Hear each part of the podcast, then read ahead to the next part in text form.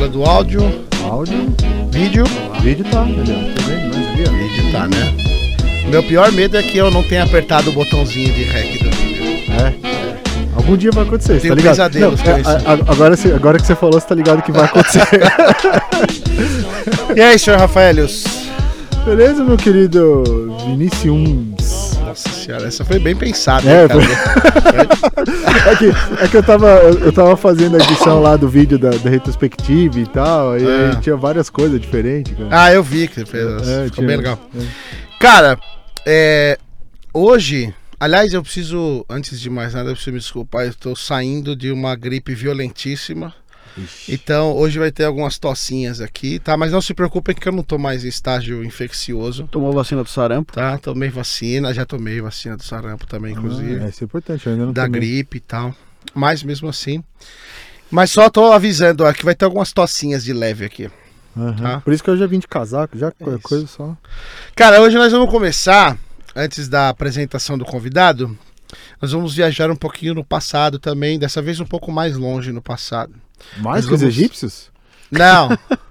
Não, mais do que a última vez que eu falei isso foi o episódio do Nanete. a Ah, gente tá, foi tá, é pra, é verdade. pro começo do século XX. É verdade, é verdade. Agora nós vamos para o século XIX, a era vitoriana na Inglaterra, no Uhum, Reino Unido lá, né? uhum. É, cê- imagina você, tá? Quero que você se imagine você nessa situação. Você está lá na era vitoriana, que inclusive, diga-se de passagem, extremamente romantizada, né? É, Parece que é uma coisa maravilhosa e linda, Aham. e todo mundo muito eloquente, todo mundo muito cheiroso e limpinho, é, é né? verdade. E na Mas não verdade era. não era nada disso, né? Mas é, imagina que você tá lá e aí você, por algum motivo, sua perna gangrenou, sua perna deu um problema, infeccionou, sei lá. Uhum. E o que, que tem que fazer que se infecciona a perna? Que rapar fora, Arranca, senão você morre, né? já era. De sepse, Sim. que é a infecção generalizada, enfim. Então tá lá, você tá lá você, senhor Rafael, Sim. tá lá na, na, na, na Inglaterra, com a sua Uhum. perninha. Nesse cenário você sempre me ferro. Tipo, você tava no passado e tipo. se Você acabou a sua vida. O que, que você faz? Eu, Sei lá, mano. Não, esse é muito pior do que acabar a sua vida, fica vendo. Meu Deus. Isso tudo é real, tá? Nada inventado, é tudo real, acontecia de fato. É, você tá lá com a sua perninha, aí você vira pro médico e fala: Olha, tô com esse negócio aqui. O médico fala: Olha, você vai ter que amputar a sua perna, né? Aí você fala: Ai meu Jesus Cristo, né? E o que, que eu vou fazer, né? Porque naquela época, um, não existia anestesia, então era tudo no braço, tudo na hora, no braço, Uhum. e na porrada e vai, corta tudo, arranca tudo. E tem, um, tem vários cirurgiões dessa época que são famosos, né? E, mas um deles é especialmente famoso, ele se chama é, Robert Liston. Liston. É, é um, um. Não sei se o nosso convidado já ouviu falar, mas é um, Não, é um cirurgião bem famoso por causa dos métodos dele, né? Ele é um dos, dos médicos que, que defendia que a cirurgia tinha que ser o mais rápida possível para ter o mínimo de dor possível, né? E a, e a principal questão que era o sangue da- das artérias, né? Tinha que ser mais rápido porque não tinha muito, não dava pra controlar muito bem, né? Sangramento. O sangramento. É. Então era meio que. Esse cara, inclusive, ele é, é, é bem curioso a história dele. Depois, quem, quem tiver interesse, vai atrás, porque tem muita história. Ah, a história mais famosa dele, eu vou contar depois. Primeiro, vamos tá. continuar a sua. Você chegou lá, é, vou operar. É uma sala cirúrgica? Não, não é uma sala cirúrgica, é um teatro. Opa. Você ia para um teatro Uhum. de cirurgia. Uhum. Né? Todo mundo, a, a- a maioria das pessoas já deve ter visto em algum filme, alguma coisa, aquela mesa, aquela maca de operação no meio, né? É. Numa sala geralmente circular.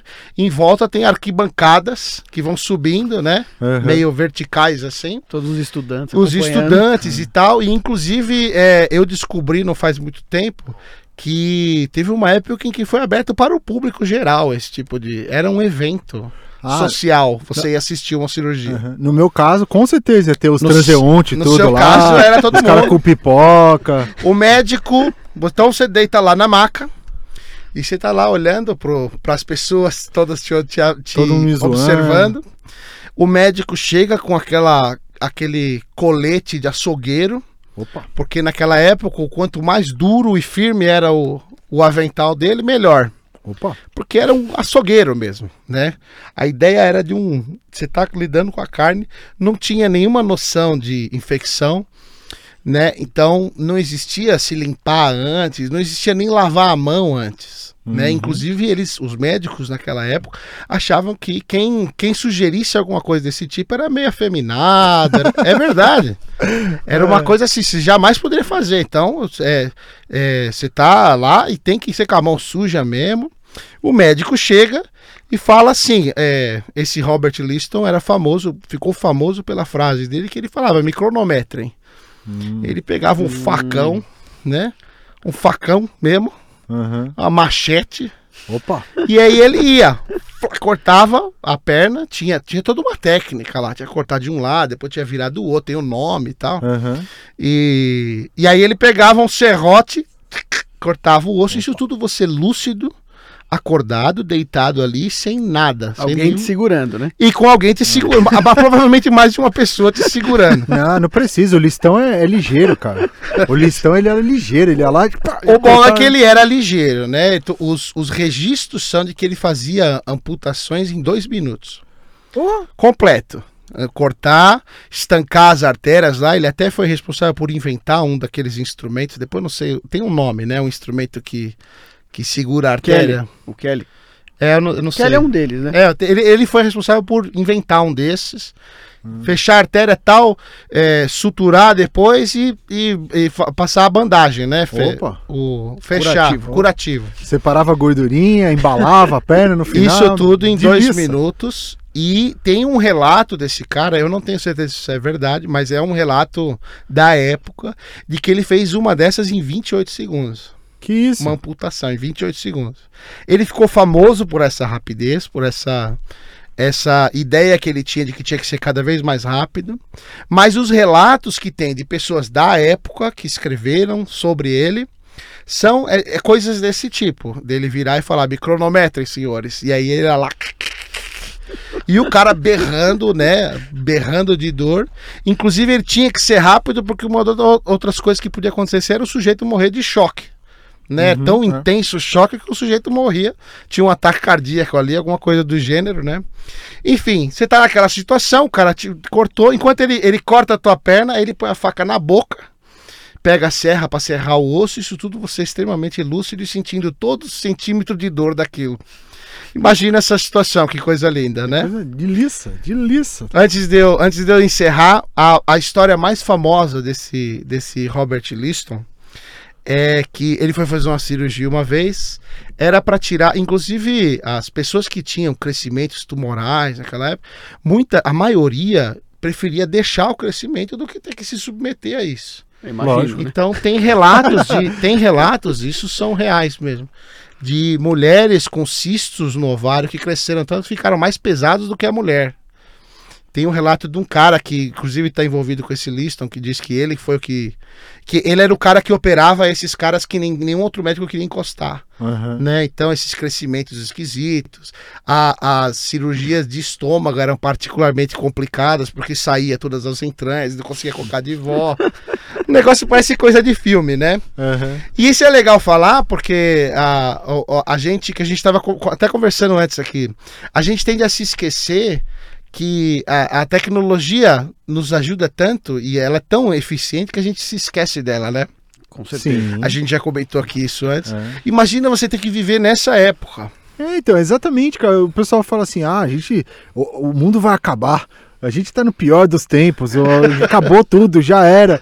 Cara, vai viver nessa época. Vai comparar pra você ver, né, cara? É, a gente tem a se esquecer disso. A gente tá num avião voando a não sei quantos mil pés do chão e a gente reclama se tem Wi-Fi no avião ou não, né? Pô, essa É. porra desse avião não tem Wi-Fi, você tá voando no céu, cara. entendeu? Aham.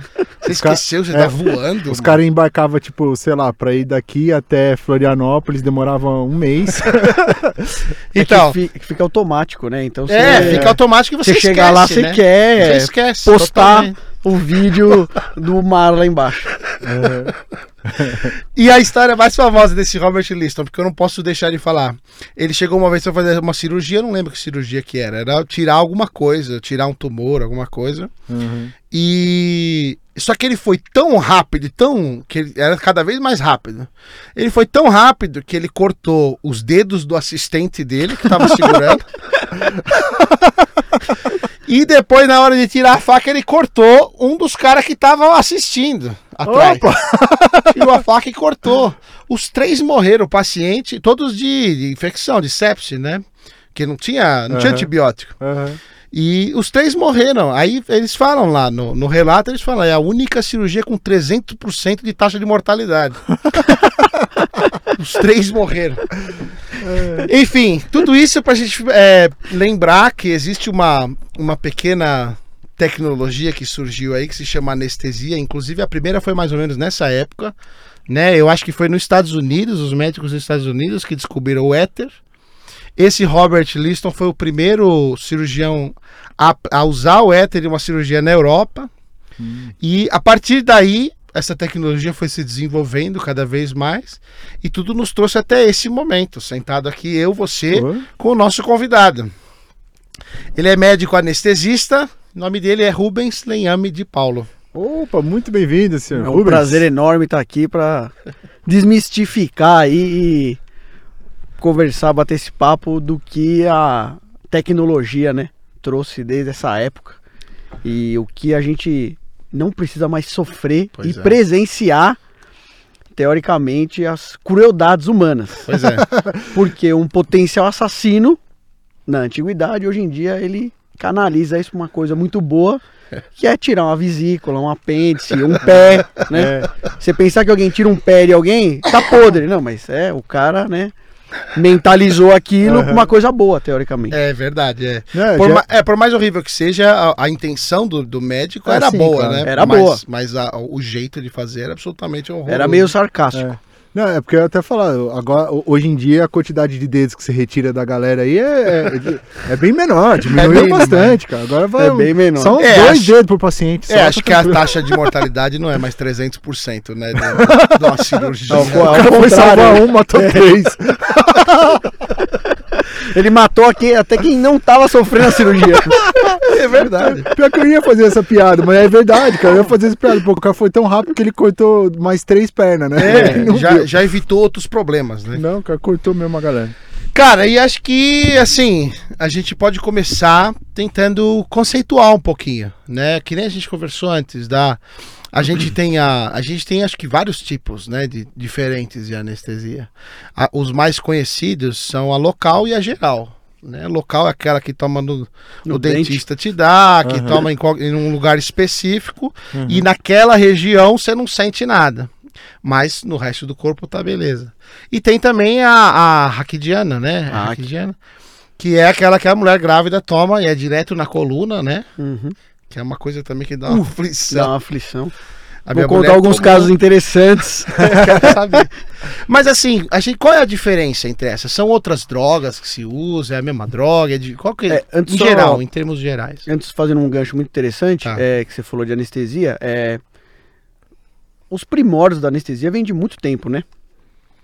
Desde a China antiga, com a acupuntura, Uhum. que até hoje se faz, né? Tem algumas pessoas que conseguem fazer anestesia com acupuntura, lógico que raro, né? Último caso, mas existe. Tá, Era como os chineses faziam antigamente. tá. E a primeira anestesia documentada foi em Boston, Massachusetts. Massachusetts, aquela é. foto famosa, tudo. Aham. Que um dentista, Morton, fez, é, aplicou o éter. Ele já usava no consultório dele para extração dentária e ele Tá. resolveu mostrar, aplicar em outras pessoas porque ele achou que aquilo ia ser bom. E foi o primeiro procedimento feito sob anestesia. Uhum. Ele desenvolveu uma, uma máscara, né, que tem até hoje lá nesse hospital, que o, era um paninho, e ele botava a máscara e o éter ficava pingando Tá. no pano e a pessoa cheirando Entendi. e tirava a dor, teoricamente, e deixava a pessoa inconsciente. Era é, ácido sulf, sulfídrico, sulfúrico, Tá. não, não vou saber direito é, exatamente o que era. Mas foi isso. E aí a pessoa cheirava e Apagava. Apagava. Total. 16 de outubro de 1846. Por isso que o dia do anestesista é 16 de outubro. Ah, é meu aniversário! Olá! Ah, outubro, rapaz! mano? que beleza! Eu não sabia, cara. Devia ter sido 16 de outubro. anestesista. É, né, cara? Foi a primeira documentada, né? De lá pra cá veio um monte. A primeira anestesia geral datada foi é um pouco mais pra frente. E aí a gente já entra nesses conceitos que você disse. Aham. É um conceito muito legal que a gente acaba muitas vezes quando a gente vai conversar com, com os pacientes, a gente tende a os próprios cirurgiões, né? Os colegas cirurgiões que eu tanto gosto, que tanto me dão oportunidade de anestesiar. Às vezes eles na intenção de diminuir, né, de deixar falar para o paciente que o procedimento é, tem menor risco, vamos dizer assim, É. ele acaba dizendo, ah, é uma sedaçãozinha. Tá. Mas depende muito da medicação que o anestesista vai usar. Tá. Porque sedação supõe-se consciência. Sim. Você apenas dorme. Existe sedação leve, média e profunda. Tá. Profunda é aquela que você dorme completamente e só acorda o estímulo. E nem acorda, você só obedece comando. Então é, você tá dormindo, roncando, aí sua mulher, para de roncar, você para de roncar. Você não abre o olho, você não lembra, e isso é uma sedação profunda. Então o sono fisiológico é uma sedação. Na verdade, a anestesia consegue simular vá, todas as etapas do sono, justamente Ah, porque a gente tá. vai chegar lá nisso na Tá. tecnologia que tem hoje. E a anestesia geral pressupõe inconsciência. É um estado de sono profundo. Tá. Quando você fala anestesia geral, a pessoa vai ficar inconsciente. Existem várias maneiras de se fazer anestesia geral, inclusive que a gente chama de ventilação espontânea, que é a pessoa dormindo em casa. Quantas vezes você não está dormindo, entraram no quarto, acenderam a luz, mexeram, cutucaram você, não lembro. Aham. A, a pessoa fala, você não se mexeu, te cutuquei, acendi a luz, você nem se mexeu. É, é ba- basicamente isso. Você dormindo inconsciente ali, sob anestesia geral e ventilação espontânea. Óbvio, com toda a monitorização que a gente tem hoje em dia para poder é, tatear se isso está sendo benéfico para você e não prejudicial. Claro. Ah, mas, sim. mas é diferente, né? Porque se eu tô dormindo e alguém me abre o, o- o estômago, eu vou sentir, né? Com certeza. Então, Mas aí que tem o. aí, que é, aí que é o negócio, Aí né? que é o pulo do gato. Porque a anestesia geral, ela basicamente é definida por um tripé. Tá. Que é hipnose. Tem que ter. É, é uma combinação dos três, mas não necessariamente tem que ter um deles. Tá. Que é hipnose, analgesia e anestesia, né? Tem que tirar a dor, bloquear os receptores responsáveis pela dor e relaxamento muscular. Você não pode mexer a mão. Tem cirurgia que você tem que ficar completamente imóvel. A anestesia geral, com hipnótico e um analgésico, os opioides, que a gente vai entrar nessa linha aí depois, Uhum. eles não garantem que você fique imóvel. Você pode ter espasmo. Hum. Então a gente usa uma medicação que chama-se relaxante muscular, que é o curare que o índio usava. Zarabatana Tá. é o mesmo, é o mesmo princípio. Ah, tá. É o me- a mesma medicação. Inclusive, a gente usa uma dessas hoje em dia, mas que é muito antiga. Hoje em dia a gente tem mais, uma tecnologia mais moderna. T- Tem um índio de plantão em cada É. hospital. Com a zarabatana. Tem. Tanto é que Ô, eu brinco, eu brinco às vezes, aí, às vezes eu pego a seringa e vai. Vamos. Mas a anestesia geral, teoricamente, pressupõe esse tripé. Tá. Não necessariamente tem que ter os três, por exemplo. Eu posso fazer uma anestesia geral só com um hipnótico. Se não tiver estímulo doloroso, não tem por que eu dar uma medicação que vai dar analgesia. Certo. Teoricamente, eu vou estar fazendo. Posso fa- fazer uma iatrogenia, porque você pode ter uma reação àquela droga. Tá. Anestesia é uma coisa muito louca. Quando você começa a ler, estudar a fundo o medicamento, das, o, a ação das drogas, você fala, meu. Porque assim, a droga mexe no corpo inteiro, né? Se fazer uma anestesia geral, você bloqueia praticamente tudo. Uhum. Mas essas anestesias longas que o cara não pode mexer, neuro, enfim.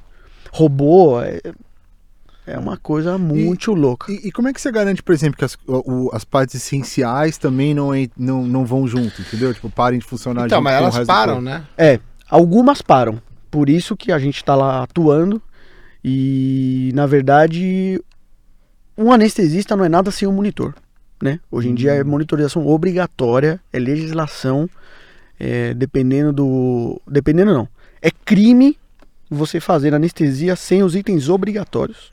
Sim. Monitor, você tá falando é um monitor mesmo, não uma pessoa. Monitor, é, é, por, por exemplo, é, cardioscopia, né?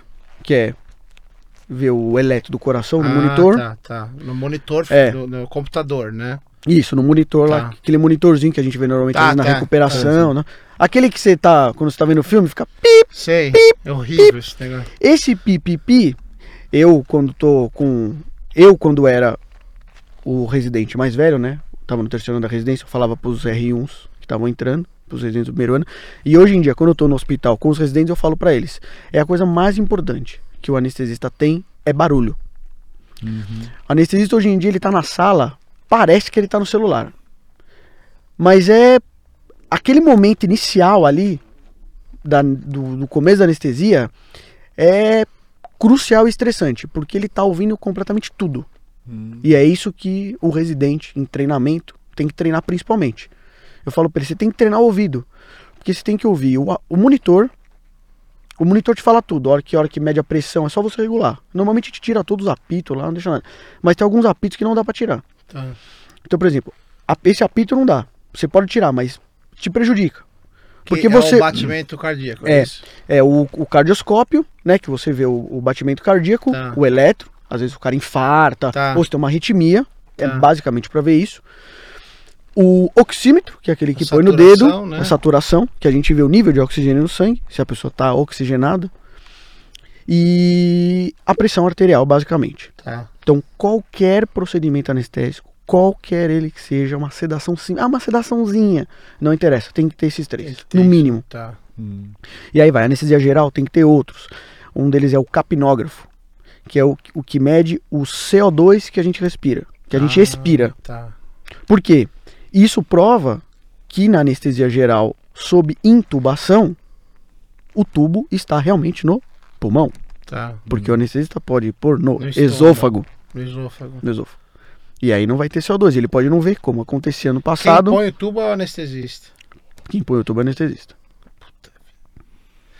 É, não, eu, é, é, obviamente. eu- Esse aqui adora é, anestesia. é, essas coisas, cara, já me, é, já me dá um frio na espinha, cara. Porque eu, eu tenho uma coisa com isso. Eu, eu, fiz, eu fiz recentemente endoscopia, né? Tá, tá te contando antes de Fala pra mim, o aqui. que, que, você, o que, que você falou pra mim no dia que você fez endoscopia? Você chegou pra mim e falou que Não, foi uma experiência próxima da morte, cara. endoscopia. Não, eu cheguei lá. Mas mesmo depois de acordar, você achou que tava Não, morto? é-? Depois, é. Não, ele nem Não, sentiu é, nada. É, não, na, na hora, na hora, a anestesia é uma coisa muito louca, realmente, porque assim. Você, pá! É, é porque vo- você, você nem sente que você do- dorme. É, é esse tipo de anestesia. É, eu queria até que você me falasse qual que é a anestesia, essa anestesia mais. Que eu acho que não é uma geralzona, né? Não é profunda essa de, de É. endoscopia. Porque é uma coisa que você, você não, não, não vê quando você dorme, você não, Não, vê é, uma, quando você é uma acorda. anestesia geral. É uma anestesia geral. É, Que você apaga e não sente nada. Não é isso, Isso. que é. Se for um anestesista fazendo, porque tem muitos lugares ainda que quem faz a anestesia das endoscopias é o próprio endoscopista. Ah, É, porque não só sabia. tinha Na verdade, lá. na verdade, sempre foi um endoscopista Tá. para fazer a endoscopia e a colonoscopia. Uhum. De uns tempos para cá, tem havido um, um movimento que realmente o cara não quer ficar com essa bomba na mão, apesar de que para ele é mais prático, que ele não depende do anestesista, Aham. que é um cara miticamente folgado, que só quer ficar no celular e tomar café. E o anestesista é mais ou menos assim, ele quer chegar na cirurgia longa, sentar, aquela que não sangra, que ele fica sentadinho lá. O pessoal até esquece, ele faz a cabana, fica atrás, ninguém nem vê que ele tá lá. Cara, ó, posso falar? Merecido. Extremamente merecido, cara. Porque se. a- aquele. aque- a- Se não fosse É, isso. a- aquele cenário que ele descreveu, cara, numa boa. o- Ó, por mim, pode É. deixar o cara lá. Inclusive, ele tem direito a ganhar um sanduíche. chega, chega umas mulheres lá pra ele. Dá tudo que for. Pra ele, pra ele Pode ficar ficar lá. celular. Pra ele ficar lá. É, não, pode ficar no celular, dá o agrado que for, cara, porque vocês merecem. Porque, caramba, cara. Então, aí, é, basicamente, se for o anestesista que for fazer, que ele- ele estiver fazendo, muito provavelmente será uma anestesia geral sob ventilação espontânea. Porque a gente tem o tato e a gente vai usar a droga no nível que é pra você ficar inconsciente, até que você não lembra.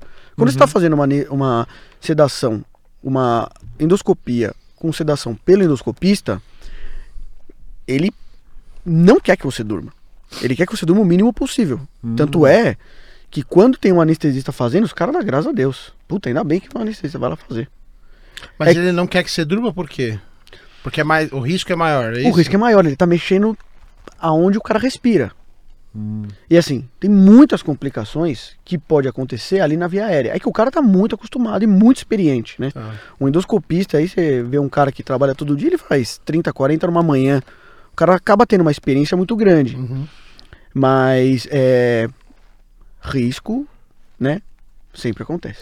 Mas o, quais são? É esse que eu queria saber também. O- quais são os riscos? Antes disso, não é. Então não é toda anestesia geral que precisa. Que, porque o, o, é- o que controla o pulmão e o coração, por exemplo, são, são sistemas nervosos separados, Hum. né?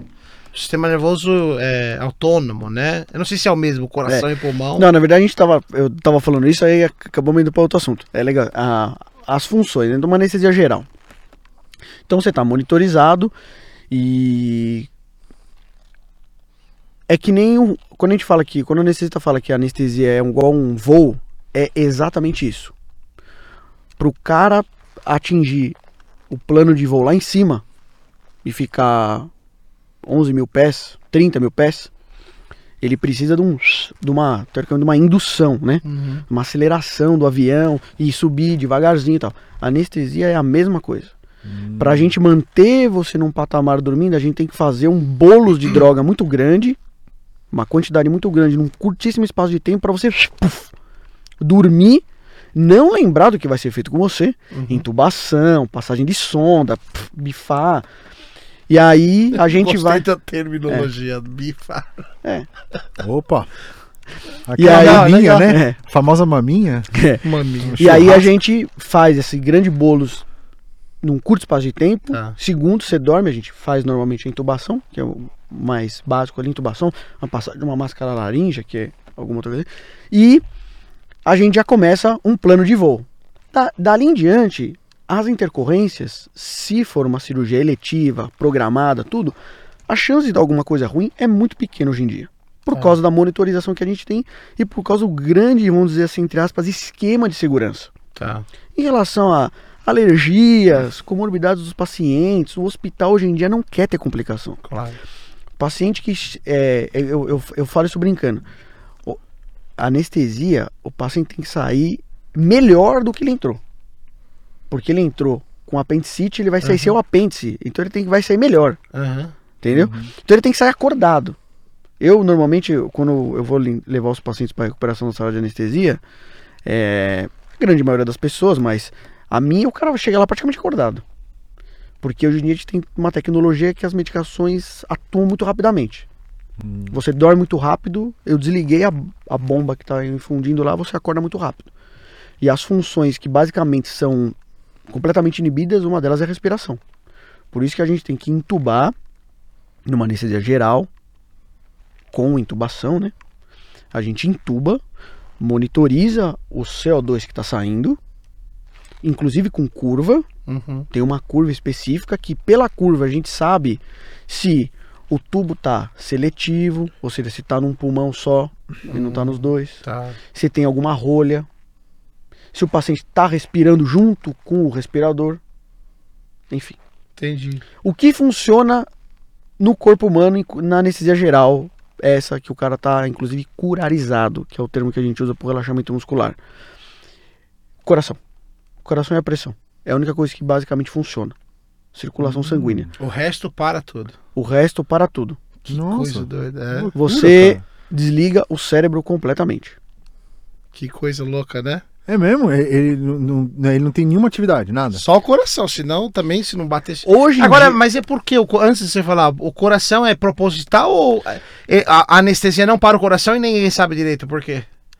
olha, é é porque não tem nenhuma máquina que faça o coração bater. Mas, mas a anestesia não para o coração. Não, não, não, não, de jeito nenhum. E a gente sabe por que, que ela não para ou é meio que. Ela pode sorte, parar. Deu sorte. Ela pode parar. Ela pode em parar. alguns também. casos pode parar. Ah, tá. Mas aí já é uma condição é, mórbida, você tem que atuar, você tem que fazer uma reanimação, Claro, voltar com o né? claro, claro. É, mas uma das coisas que acontece numa indução de uma anestesia, lógico, é, existe o tato e tudo, mas numa indução de uma anestesia, como você está dando uma concentração muito grande de uma droga no corpo, a grande maioria das drogas, a- a- o principal efeito das drogas é vasodilatação periférica. Os vasos da Aumenta o periferia vaso. dilatam. Tá, E isso faz cair a pressão arterial. certo. E a droga que a gente usa hoje para dar hipnose numa anestesia geral, que é o Propofol, a gente pode falar um pouquinho melhor depois aqui, que é o que se usa na anestesia geral da endoscopia, que é aquela que você dorme, não percebe e acorda e acha que não fez o exame, Uhum. É, é exatamente isso. e é um sono delicioso que o cara fala, não, faz mais aí, pelo amor de Deus, puta que sono verdade. gostoso, eu nunca tive esse sono na minha É vida. verdade, é um sono bom mesmo. Ah, eu não acho, cara. não, é verdade, é um- coisa- depois você se sente descansado, É, né? É, é, negócio eu, eu fico tenso. Eu acho que. eu- não, é, eu, eu acho que o exemplo que você deu é muito bacana da coisa do voo, porque é, ultimamente também, eu, eu- eu- quando eu pego avião, também, eu também sinto, me sinto muito apreensivo, né? Talvez é a coisa de você, tipo, é é uma coisa que você não tem controle. Não tem controle, Então, acho é, que a- mas é. abdicar do controle que é o É. complicado. É, pra- você tá soltando mim, assim. completamente o controle, É. inclusive sabendo que o que vai acontecer, né? Você não É, tem é. nenhum controle sobre a situação. Na, na- no- numa anestesia, você tem, é, vamos dizer, vamos falar de riscos e complicações. Você tem os previstos e os não previstos. Tá. Aquilo que é previsto, você está preparado. Se acontecer, não vai ser tão catastrófico. E você está antevendo que aquilo pode ou não acontecer. Quando você fala de impresi- imprevisibilidade, é aí que mostra se o cara realmente está preparado para fazer aquilo. Uhum. Uhum. É como num avião. É, sim. Tem imprevisto? Tem. Mas, bicho, é, quando o cara consegue contornar um imprevisto, aí que fala, pô, esse cara realmente tá preparado. É. Porque ele não estava prevendo que aquilo aconteceu, aquilo aconteceu e ele contornou sem causar prejuízo Uhum. para a pessoa. Sim, aquele tiozão que é, ele pousou no Rio Hudson, Rio lá no, Isso, no- é. no- Nova York. Esse é um dele. É. Agora, é- é- essas, essa tríade que você falou aí, a hipnose é o quê? O que, que é? Qual é a definição dessa? Hipnose é o que dá, que dá inconsciência. O que te tira a consciência, tá? São medicações que a gente usa. Existe um- uma grande gama de medicações que são englobadas dentro dos hipnóticos. É, e ele faz basicamente isso. Ele, vamos dizer assim, a grosso modo, diminui a atividade cerebral. Tá. Vai induzindo a pessoa ao sono. Existe o, o mais famoso deles, são os benzodiazepínicos. Tá. Rivotril, lógico, em potência menor. Claro, depende da dose, É. né? Mas tem um que a gente usa, que é considerado um hipnótico sedativo, é, por exemplo, o diazepam, Tá. que é muito usado já. Ah. Um- uma evolução dele, o midazolam, que a gente E aí usa tem também. e essas várias diferentes têm indicações específicas ou tipo, ah, essa diazepam é mais indicada para tal cirurgia? Não, não tem essa, Não. essa- Não. Hoje em dia a gente usa basicamente quase as mesmas drogas pela tecnologia Tá. e segurança que a droga dá. Aham. Mas cada anestesia, anestesia é um negócio, outra coisa que é um negócio muito louco. Porque a mesma anestesia pode ser feita de várias formas. Ah. Uma pessoa mais antiga, se ela não for tão bem atualizada, ela vai fazer uma anestesia geral, só que com, com outras medicações completamente diferentes. Ah. E- Não muito diferentes, porque hoje em dia não, né, a coisa foi caminhando para um, pra um a coisa foi caminhando para um, pra um lugar que o que era muito prejudicial, assim, cai fora, né? Uhum. Os caras não Claro, des- né? descontinuam o uso, Aham. não produz. Mas existe ainda essa diferença, assim, que você fala, porra, viu, o cara usou aquela droga, você é louco, velho, isso não existe mais. Enfim. Entendi. Que legal. E é- é- a escolha dessas drogas é é do anestesista? A Do anestesista, É sua, é. é sua decisão. É. Você chegar e falar assim, ó, eu só trabalho com, sei lá, com Propolol lá que você falou É. e eu não, não quero mais saber de outra. Você pode chegar e, e falar isso. É, o hospital, ele tem o arsenal dele lá, né? Hum. Quando você trabalha no hospital, antigamente, é, por exemplo, quando eu vou num hospital público, eu sempre pergunto, né? Porque falta medicamento e tudo. Mas hoje em dia, quando você vai no hospital particular, é, não, não precisa ser um hospital muito de ponta. Dificilmente vai fugir daquele kitzinho básico do anestesista. Uhum. Dificilmente. pode faltar uma droga ou outra por questões de custo, dinheiro, mas assim, é difícil. É aquele conjuntinho e você vai escolher entre uma ou outra. Mas não dá pra você chegar pro paciente e falar, não, eu só trabalho com tal droga. Mesmo porque o paciente, O paciente não faz a mínima Nem ideia. sabe, né? um ou outro fala, ah, você usa, o senhor vai, fazer anestesia com propofol, remifentanil? Ah, vou. Tá. Um, um ou outro pergunta. Aham. Mas tem paciente que não quer nem saber. Sim. Que é uma coisa muito louca de, de ser médico, né, cara? A pessoa tá depositando total confiança Total na confiança. tua mão, né, cara? Se você ler na internet anestesia geral, você vai, com certeza, você vai chegar lá apavorado. Porra, que tá que pariu, eu não vou parar de respirar, velho. O cara vai fazer uma medicação que eu não vou conseguir me mexer. Que louco isso É aí. muito doido, né, cara? E, e acho que é qualquer médico, né? Mas Sim, o, o é. cirurgião, o anestesista, assim, cirurgião. a pessoa põe a vida na mão da pessoa, É. né? Cegamente, porque não tem nem como a gente saber o que, que é propanofol, o que, que é, né? Você tem que, ter- tem que estudar por muitos anos pra entender o que, que é. É, né? é, aí você estuda tanto tempo assim, você vira médico, né? É, você fala, por exemplo, é, você fala também do cirurgião, que você, a única coisa que você sabe, por exemplo, onde é a vesícula, é aquela foto de livro de Pois colégio. Só que a hora que você vê, Mas você vai ver o real, não dá pra É, distinguir é. absolutamente nada, cara. Nada. Eu fiz faculdade de- da área da saúde e eu tinha aula de anatomia e tinha lá o, o- o corpo inteiro, tinha as peças, mas tinha uma- um corpo inteiro. E a gente teve a oportunidade de mexer no corpo. Não dá pra distinguir nada, nada. É. Quer- dizer que, ca- que eu cada um dos órgãos não é de uma cor diferente? assim. Não, Eu não, achava que- é.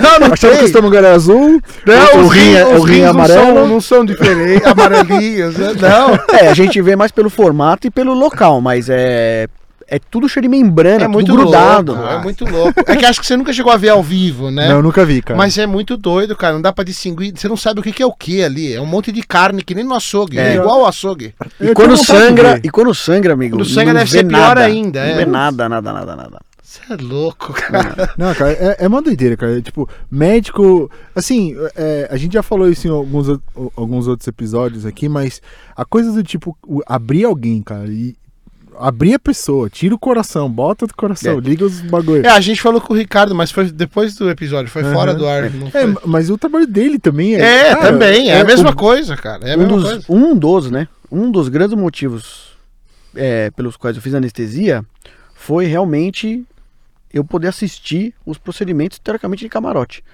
Porque eu gosto de cirurgia. Eu sempre gostei dos procedimentos, né? Eu olhava e falava, cara, que coisa maluca, bicho. O cara tá. Ele cerrou o peito, abriu o coração e tá fazendo assim um bypass, bicho. Assim, o coração parou de bater, velho. O coração para. Cirurgia cardíaca, o coração para de bater. Para de bater. O cara morreu, porque o cérebro dele tá frito de, de anestesia. Ou seja, o cara não tá pensando, tá inconsciente. O coração parou. O coração para de bater, a pressão chega a zero, porque o coração É, não tá- bate. Pra todos os, os propósitos, ele tá morto, né? A pessoa É tá uma morta. coisa muito louca, velho. Aí a máquina tá bombeando o coração. Você fala, velho. Gente, e o cara sai vivo, conversando, tudo. Então eu falei, eu, eu falava, mas eu, eu não gosto de fazer isso. Eu não quero ficar 10 horas de pé, porque assim, pô, não, não, não quero isso. É, isso, E aí, isso é loucura, né? A cara? anestesia começou a me, me, me fascinar por isso. Lógico, eu gostei muito do. Quando eu tava no, na faculdade ainda, eu gostei muito do, da rotina do anestesista, né? Do que ele fazia no centro cirúrgico. Mas ver os procedimentos, né? Ver o cara, puta, esse cara, olha o que ele tá fazendo, gente. É legal que você pense assim. bizarra. Micronometro, micronometro. Não, é legal que você pense assim, porque, como a gente estava falando antes, é, a, a- a gente não, não pensa muito nessas coisas, né, cara? O quão fantástico é isso, né? Eu- a gente recebeu um. O, o médico que eu tava falando aqui, o Ricardo Leme, ele é neurocirurgião infantil. Puta. Então o cara abre crânios de crianças. né? Você tem que ser uma pessoa especial para fazer um negócio desse, né? O, É, não não é possível, É, cara. só, só fazendo um, um parênteses, né? Na, na residência tem algumas. Residência hospital público, né? Eu fiz lá na Unicamp. E tem aquele negócio, né? Do cirurgião demorar, lógico, tá ensinando. Tá todo mundo vendo. Tem residente de 5 anos de residência, enfim. E os procedimentos são demorados, né? Você pega uma cirurgia, sei lá, vou dar um exemplo. Você pega um aneurisma que o cara vai fazer aberto. Um cara bom, extremamente bom, faz a cirurgia em 3, 4 horas Uhum. né? Ele, dois neurocirurgiões. Abre a cabeça, vai lá, clampeia, clipa, tira, pronto. Extremamente habilidoso, com microscópio e tudo. Na Unicamp, bicho, demorava o dia inteiro. O paciente entrava às 8, 9 horas da manhã. A gente entregava o, o- o- o paciente prontinho, né? Pra, todo anestesiado, com os acessos, né? Aham. Passados, tudo. a tinha cirurgia que acabava 10, 9 da noite. Nossa senhora. E o mais interessante é assim, todo mundo eh, odiava ficar na neuro. Odiava. E ficava aquela te televisão zona, né, pra todo mundo ver. Era a única sala na Unicamp, porque a Unicamp Ah. não tem tanto poder aquisitivo. Mas a única sala que tinha televisão zona, eles tinham. Eles compraram uma máquina tecnológica quando eu tava no, no último ano da residência. E aí eu virava a galera e falava assim, "Ô, você tá na neuro? Eu falava, pô, que da hora, eu tô na neuro. Aí os caras falavam, velho, você é retardado, meu. Como que você gosta? Puta, os caras são chatos. Eu falava, cara, você não tá entendendo. O cara que tá sentado lá operando é, desculpe o termo, é o pica das galáxias, velho. né? Você tá vendo um cara fora da curva fazendo uma cirurgia extremamente difícil e delicada.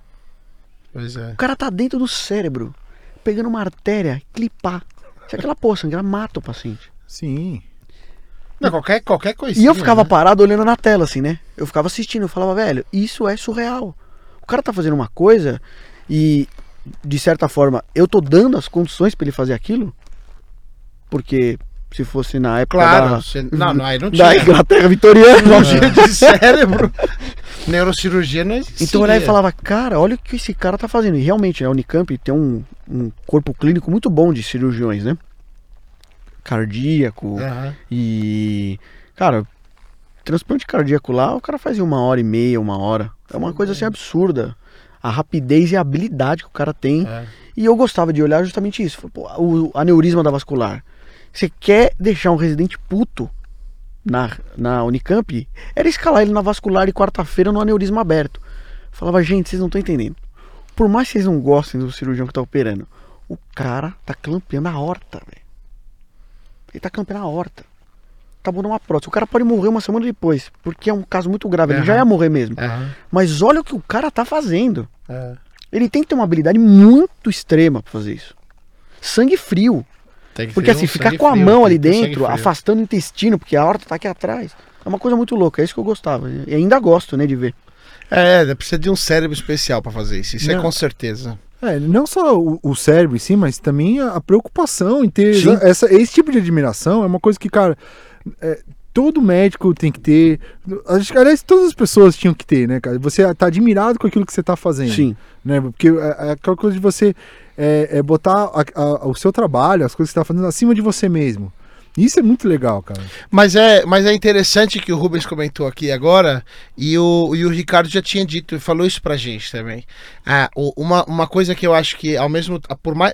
Mesmo sendo fascinante, é perigoso é, o ego do médico, né? Isso, com certeza. E, inclusive, ele comentou que dentre os médicos, os neurocirurgiões são, teoricamente, uma etapa acima, né? Um nível acima. Então, eles se acham mais ainda, né? Se acha. E é, é- é difícil, né? E, e o médico tende a, a ter essa sensação de. Porque é muito poder, né, cara? Que nem a gente falou. Você dá a sua vida pra pessoa, né? E a pessoa. É, é difícil não se inebriar com esse poder, né? É, é, basicamente, é neurocirurgião e cirurgião cardíaco. É, se você for ver o que esse cara faz pra ele chegar com 45 anos, ser um neurocirurgião, é uma coisa fora da curva, entendeu? Aham. É o que hoje, hoje em dia tá muito em voga, esse negócio de coaching e tudo, mas assim, quem paga o preço? Entendeu? Anestesista. Adoro minha especialidade. Eu saio da, da, da faculdade, seis anos, acesso direto. Eu presto o, o, a prova de residência, entro na residência, três anos eu sou, eu sou anestesista.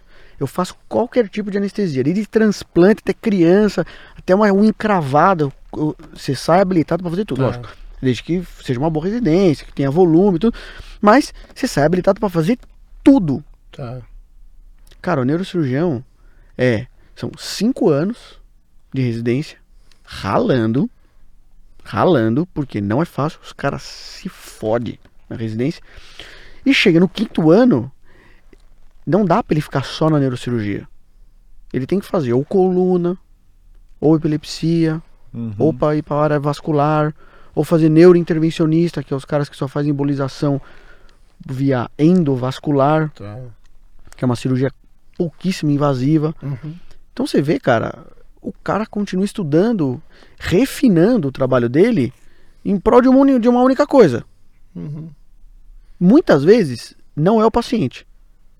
É resolver o problema do paciente. Aham. Então por isso que ele fica com o ego muito grande. E às vezes o cara fica assim, intragável em, em- em tratar com as pessoas. Porque ele quer, na verdade, resolver aquele. O cara tem um aneurisma dificílimo.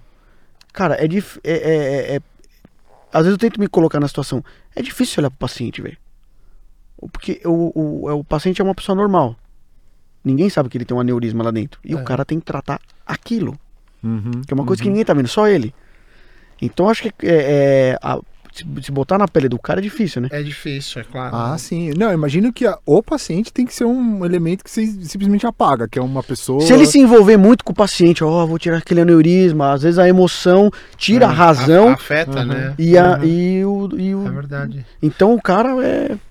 Mas é legal. E eu acho que isso não é só pra neurocirurgião, acho que isso é pra qualquer médico. Pra tanto qualquer que, médico. Cirurgião tanto que cardíaco, eu né? não, eu jamais seria, eu jamais seria médico porque eu, eu sei que eu não tenho a moral de assumir uma responsabilidade dessa, entendeu? Ah, sim. Eu jamais assumiria a responsabilidade da vida de alguém. Eu não tenho essa essa, por isso que é tão admirável. Eu acho tão admirável assim. Porque é muito é bom que a gente tenha pessoas que queiram fazer isso, né? Porque eu, por exemplo, eu sou mais covarde, não faria. Sim, claro, não, mas é, é, é uma responsabilidade incrível, É, cara. Eu, a gente vê isso no hospital que eu trabalho, porque como é um grupo muito grande e alguns cirurgiões de renome, então às vezes o, o pessoal do grupo, né, os sócios do grupo de, de anestesia lá, eles às vezes designam pessoas específicas para aquele cirurgião. Porque o cirurgião fala, ó, pô, hoje o fulano tá aí, Tá. bota ele na minha sala lá. Ele mesmo pede, porque É. sabe que assim, cara, não pode dar errado. Sim. Do mesmo jeito que ele vai fazer a cirurgia, é, a anestesia não pode dar errado. Claro, Intercorrência é. acontece. Aham. Mas aí ele fica mais seguro do anestesista que sabe conduzir uma intercorrência. Por exemplo, via aérea, uma de imprevisibilidade. Entendi. Via aérea, assim, a gente vai entubar o paciente. Procedimento de intubação. A princípio, a, a estatística é muito alta, né? De via aérea difícil. Que é aquela via aérea dificilmente de ser acessada.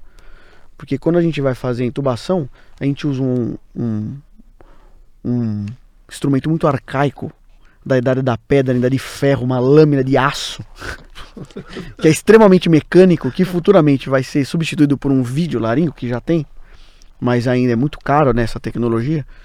É, mas é basicamente uma lâmina com uma luz na ponta, que a gente entra na base da língua e vai até a epiglote, lembra da epiglote? A Epiglote. velha conhecida, que a hora que se engole a comida, ela desce, Ela troca. né? tampa o pulmão, Aham. teoricamente, para a comida ser desviada para o esôfago.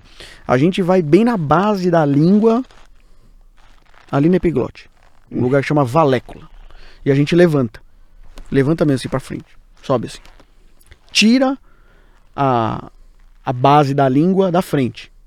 Fica só a ponta da epiglote. Uhum. E aí ali- ali a gente vê as cordas vocais, que é a estrutura anatômica que a gente se baseia para poder intubar o paciente. Fazer o processo de intubação que é colocar o tubo lá dentro, que é o que vai garantir oxigênio para a cirurgia inteira e ele vai respirar. Então existe vias aé- via aérea difícil, Tá. que é quando você faz essa manobra e você não enxerga nada Ixi. e não vê aonde você vai colocar o tubo. Só que a reserva de oxigênio do paciente uma hora acaba. Sim. Então você tem tempo para pensar e agir e fazer o procedimento, garantir a via aérea.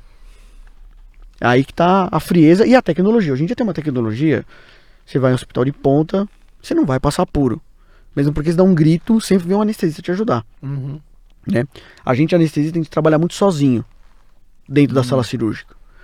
Quando há uma complicação e você, mesmo você estando num ambiente, vamos dizer, num hospital, você está fazendo um- uma anestesia particular, que você não é do grupo da casa, se você chamar, você sempre conhece alguém, né? Aham. Anestesista assim, sempre conhece alguém. Mas se você pedir para chamar alguém, sempre vem alguém te ajudar. Porque a gente trabalha muito sozinho, então assim, na hora da merda, sempre, a hora que você chama, alguém vai. Hum. Porque. tem que ter também, né? Porque a hora que você precisa, a hora que você, a hora que você fala assim, ó, tem um anestesista te chamando, cara, corre porque assim. A anestesista tem o ego lá em cima também, né? É. Sim. Então quando ele chama, bicho, vai porque tá acontecendo alguma coisa. ele não tá conseguindo fazer algo. é mais difícil por causa da tecnologia que a gente tem, mas, por exemplo, em relação à intubação, é uma imprevisibilidade. Então tem uma parte do início da cirurgia antes da gente fazer anestesia, tudo, que chama-se time out, que é um checklist Tá. do que vai ser feito na sala. Chama-se cirurgia segura, né? Checklist cirurgia segura. Então a enfermar, a enfermeira faz algumas perguntas. Nome do paciente, número do prontuário, checa na pulseira. Doutor, que procedimento vai ser realizado? Ah, uma colecistectomia videolaparoscópica, retirada da vesícula. Aí pergunta pra mim, senhor anestesista, com seu nome, seu, seu CRM, aparelho de, de anestesista, tá checado, itens de segurança, tal, beleza, tal. Via aérea difícil? Muito anestesista fala, é ou não é? Mas, na minha visão, não que tá errado quem responde sim ou não, na minha visão eu respondo, não prevista. Se eu tô olhando pra você, né, a gente tem algumas, alguns, alguns indícios pela Ah, anatomia alguns indícios É. que você já sabe se que a é. gente olha e fala, é, esse cara pode ser difícil. Mas mesmo assim, se a pessoa, se o próprio paciente não te falou nada, até que se prova o contrário, ele não tem nenhuma dificuldade em ser entubado. Hum. Então, quando o, o enfermeiro pergunta, viera difícil, eu falo, não prevista. Hum. Aí você vai entubar, cara, viera difícil. Você não consegue ver. Hum. É uma imprevisibilidade. Entendi. Você tem que estar preparado para o imprevisto acontecer. E aí, se é, se é difícil, você mete o tubo às cegas. Não, aí a gente, lógico, num hospital que eu trabalho, que é de ponta, tem a tecnologia, eu vou lá, peço o instrumento, que é o videolaringoscópio Ah, e pronto. Tá. Dificilmente você se não vai entubar. Tem, se não tem a tecnologia, você tem que. Aí você não entuba. Ou não, No- aí você tem que normalmente, sim, dificilmente não vai ter. Mas existem várias técnicas para você. Ah, tá, tá. é, enfim, é, se você for uma pessoa muito bem preparada, Você consegue contornar o problema. Você consegue contornar. Se você não tiver a tecnologia de hoje em dia de, com os vídeos laringos e com o fibroscópio, que é como se fosse um aparelho de endoscopia mais fino que a gente usa para fazer as intubações, Ah, que você vê ao vivo lá a corda vocal, um negócio fininho que entra lá dentro. Se você não tivesse tecnologia, você ter que fazer alguma coisa. Nem que seja uma cricotireoidostomia, que é tirar aqui, botar um tubo lá dentro. entendi. Você vai fazer para garantir que o paciente não morra, né? Aham, Você vai tomar claro. um processo, enfim. Porque a hora que você vai entubar, ele já tá parando de respirar. É isso? Ele já parou. Ele já parou. Se você passa, se você enfiar o tubo, se o tubo passar pela corda vocal, o paciente estiver respirando, ele tosse, Ah, que é o primeiro reflexo. Esse é um dos motivos pelos quais a gente faz o relaxamento muscular, entendi. Hum. porque o mecanismo de ref- o reflexo de tosse é o fechamento súbito da corda vocal para expulsar alguma coisa que está entrando no pulmão. Cara, então o negócio é muito mais tenso do que eu imaginava. A hora É que ele, tenso, mas são segundos, né? a hora que ele para de respirar, você tem que entubar. É só na hora que ele para. É, é, é que assim, existem algumas nuances aí, né? Você pode ventilar o paciente, né? Ah, tá. Você coloca aquela bombinha. É, você fica. é, o Tá. carrinho, o carrinho tem uma, tem uma bolsa ali, um Você reservatório. põe a máscara Você e fica tá. segurando a máscara e ventilando o paciente. Só que ventilar tem alguns. Ventilar é super correto, né? É, mas eu não faço isso porque hoje em dia a grande maioria das cirurgias são videolaparoscópicas, né? E uma coisa que tem quando você ventila o paciente, você não controla muito o quanto você está dando de volume. E parte desse volume não vai pro pulmão, vai pro estômago. Hum, E aí fica um pouco de ar no estômago. entendi. Então, normalmente a gente eu faço uma pré-oxigenação. Isso é muito importante, porque nessa hora, o- às vezes o paciente acha que já tem um cheirinho. Não, cheirinho é para criança. Ah. Tem paciente que fala: "Ah, é um cheirinho?". Não, cheirinho não, aqui é só oxigênio. Então, até hoje em dia eu tenho uma brincadeira que eu falo para todo mundo. Eu pego aquela máscara ali, né, do carrinho, aí eu falo pro paciente: "Máscaras de oxigênio cairá sobre a sua cabeça". Ponha primeiro em você e não no coleguinha. Salve-se quem puder. Aí o paciente dá risada e fala assim: Doutor, pelo amor de Deus, eu tenho pavor de avião. Eu falo, mas aqui nós estamos numa situação completamente controlada. Fica, fica sossegado. É por você, né? Mas é uma máscara de oxigênio, então você fica respirando. E qual que é o intuito da gente fazer isso que é uma coisa muito conhecida, que é a pré-oxigenação numa anestesia geral? É, Ter mais tempo, né? é, é que o ar que a gente respira tem 70% de nitrogênio. Aham. Então, é, a gente faz a desnitrogenação. Quando você respira oxigênio a 100%. Você expira e vai expirando 100%, você tira todo o nitrogênio e fica basicamente com 100% de oxigênio no seu pulmão. Isso te dá tempo Dura mais, né? pro anestesista poder trabalhar. Isso é uma coisa muito louca, é porque isso é uma coisa muito louca, porque eu não sabia que isso existia essa possibilidade. Eu descobri desse negócio de oxigenação, você fica mais tempo, você pode ficar sem respirar mais tempo por causa daquele mágico lá, aquele David Blaine, Sim. sabe? Hum. Sabe David Blaine? Ele, ele uma vez isso? eu vi um vídeo dele contando que ele se oxigena, e não é só ele, tem outros caras que fazem isso, Uhum. pra ele poder ficar mais tempo sem respirar. Hum, E é. aí eu falei, pô, eu nem sabia que era possível fazer isso, né? Que legal. Por exemplo, uma pessoa. É, assim, existe algumas, alguns, algumas particularidades físicas ou até é, em relação a doenças prévias que o paciente tem que diminui essa reserva Tá. dele. Mas, por exemplo, uma pessoa como eu, se eu fizer, existe uma regrinha. Regrinha não, é o- estudos, né, que, que validaram isso ao longo do tempo. Se eu respirar oxigênio a 100% durante 3 minutos, respirando normalmente, com aquela máscara, se eu respirar durante 3 minutos, eu basicamente faço toda a, a desnitrogenação do meu Tá. pulmão. Isso me dá uma segurança aí de mais ou menos uns 5 minutos, com a saturação sem cair. Cinco minutos sem o cara respirar. Sem o cara respirar, Você viu que doido? Nossa. por isso que às vezes eu falo, quando tem parente médico que não é anestesista nem cirurgião e quer assistir a cirurgia do parente, eu falo, puta que pariu, porque o cara não faz a mínima ideia do que é uma sala cirúrgica. Médico que não entra no centro cirúrgico, ele não faz a mínima ideia. Aham. Ele sabe que é uma intubação, ele intubou na faculdade, quando ele trabalhou no pronto-socorro, mas ele não faz a mínima ideia. E ver o paciente sem respirar, porque anestesista, ele faz tanto aquilo que é automático. Então, por exemplo, eu sou, eu, em geral, sou uma pessoa bem tranquila. Aham. Eu pré-oxigeno bem o paciente, Uhum. faço minha anestesia. Quando eu vejo que o paciente já dormiu, parou de respirar, eu falo, normalmente eu falo pro técnico de enfermagem que tá me auxiliando. Falo, ó, pode tirar a máscara, né? E aí você tira a máscara, e o paciente tá lá, o olho fechado, dormindo. Que isso. sem respirar.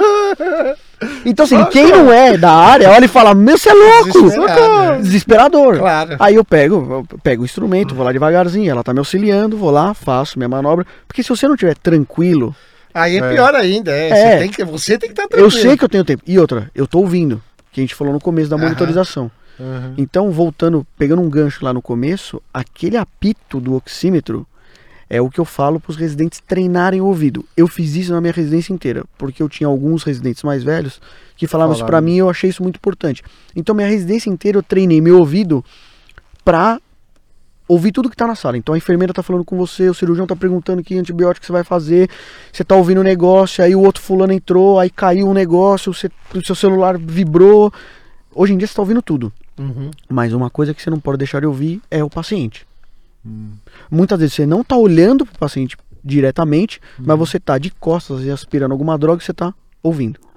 Então aquele barulho de pi, pi, pi, ele te dá duas informações muito importantes, que é a frequência cardíaca, o número de batimentos Uhum.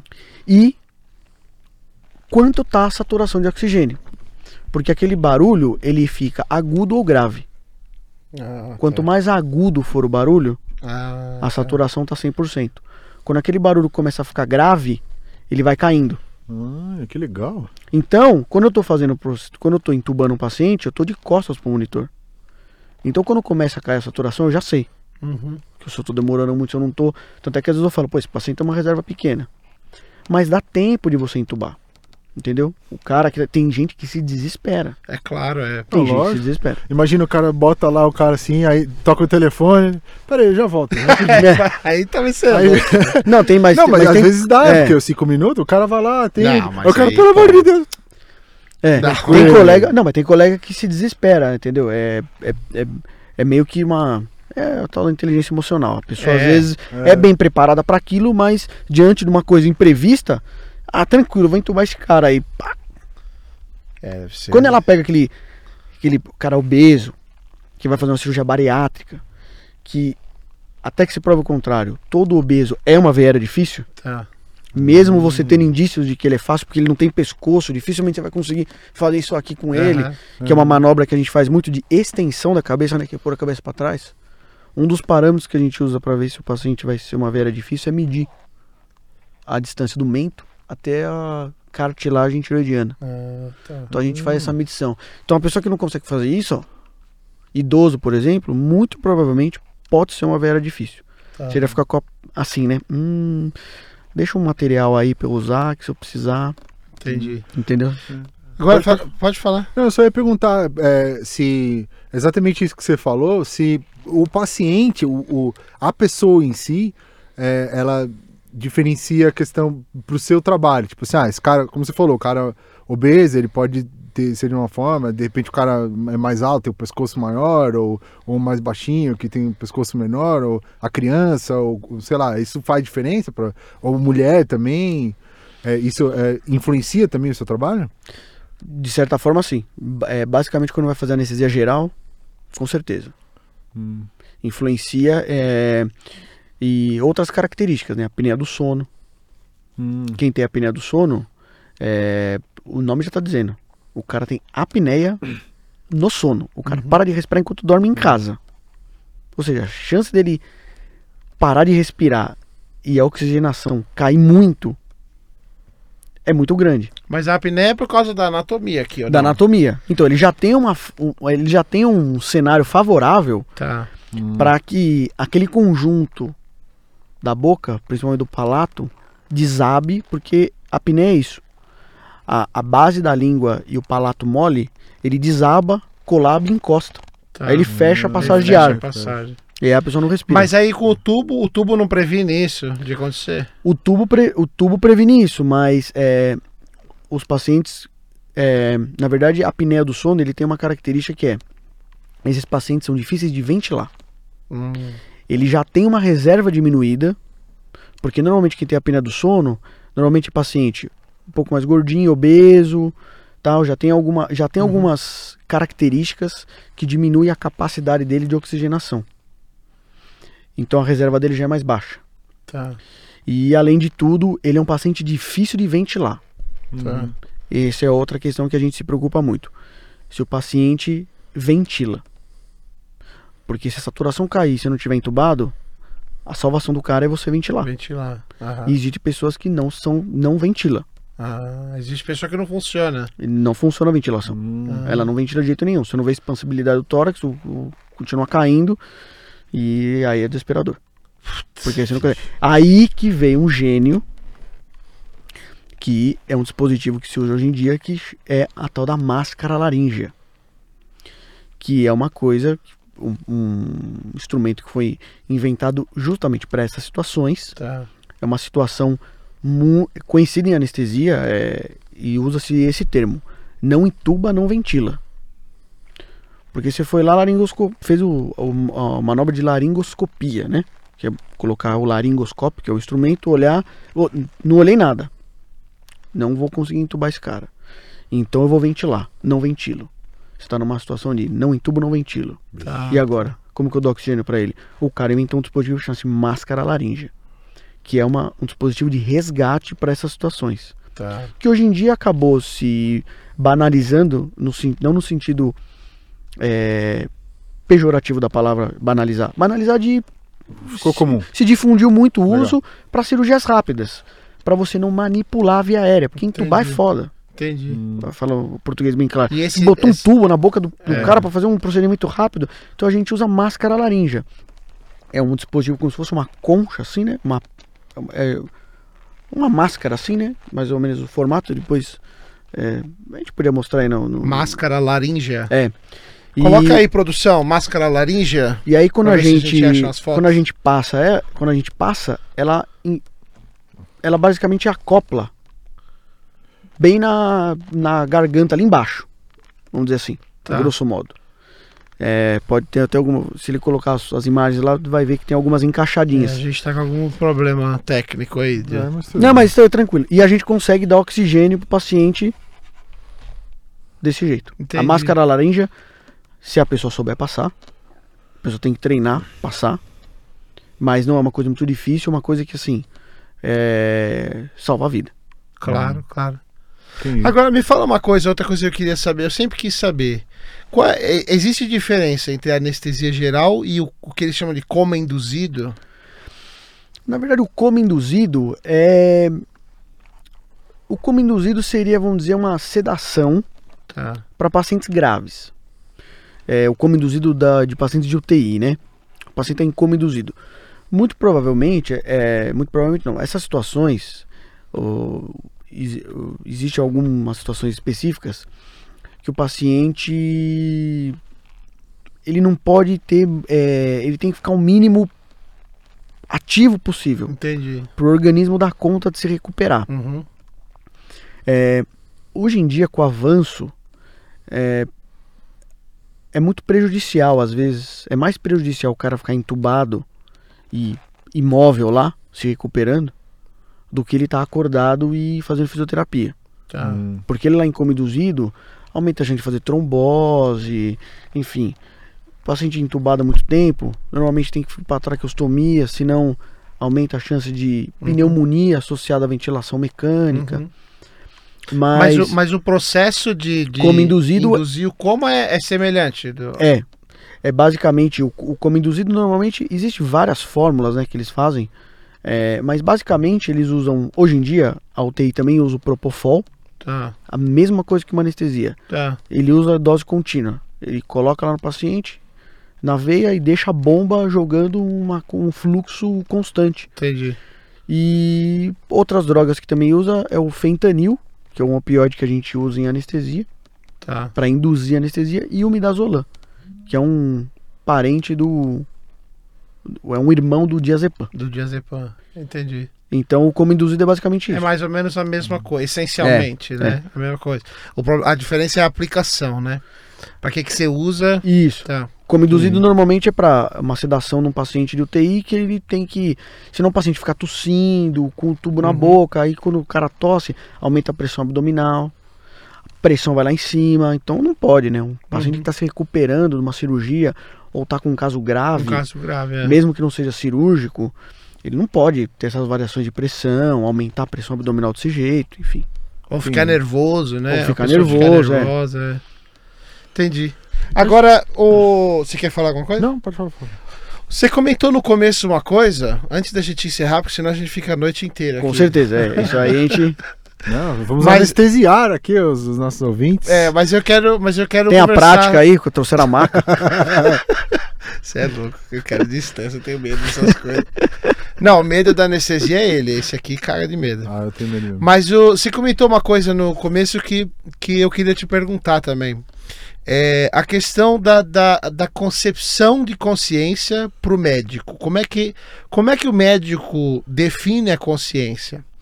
Pra, em termos práticos, eu digo, né? Você falou, ah, é, o- o- no começo você comentou, ah, o cara tá dormindo em casa, você estava falando da sedação e tal. Ele tá dormindo em casa, tá consciente. Então, quando o cara tá dormindo, ele tá consciente. Assim, pra medicina, você, você, tem, você faz essa categorização ou não? É, é, não é tão. Na minha visão, isso, né? Claro. Às vezes eu posso estar um pouco desatualizado, talvez não tenha, ou não tenha me aprofundado tanto no tema. Mas é, eu vejo mais em relação a respostas, né? Hum. Tá. Então, eu é, eu vejo o paciente num estado de inconsciência quando ele deixa de responder a estímulo, qualquer Tá. ele que seja. Um estímulo que a gente, que a gente usa bastante em anestesia, é, não, usa muito. Alguns usam, inclusive cirurgião às vezes usa, ou quando a gente está fazendo endoscopia, na hora que o antes do endoscopista colocar o aparelho na boca, ele testa o reflexo ciliar, né? Hum. Ele mexe no cílio aqui. Ah, tá. Porque quando sim. você mexe no cílio, a pessoa dá aquela Aham. mexidinha.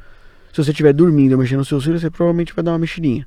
Ah, entendi. Na anestesia, É, porque minha dúvida era essa, assim, que, cê- que a gente falou até que você falou que esse é o pulo do gato, né? O cara tá dormindo e o cara tá sedado mesmo, né? Tem uma diferença que é o cara não sentir, uhum. não ter reflexos, né?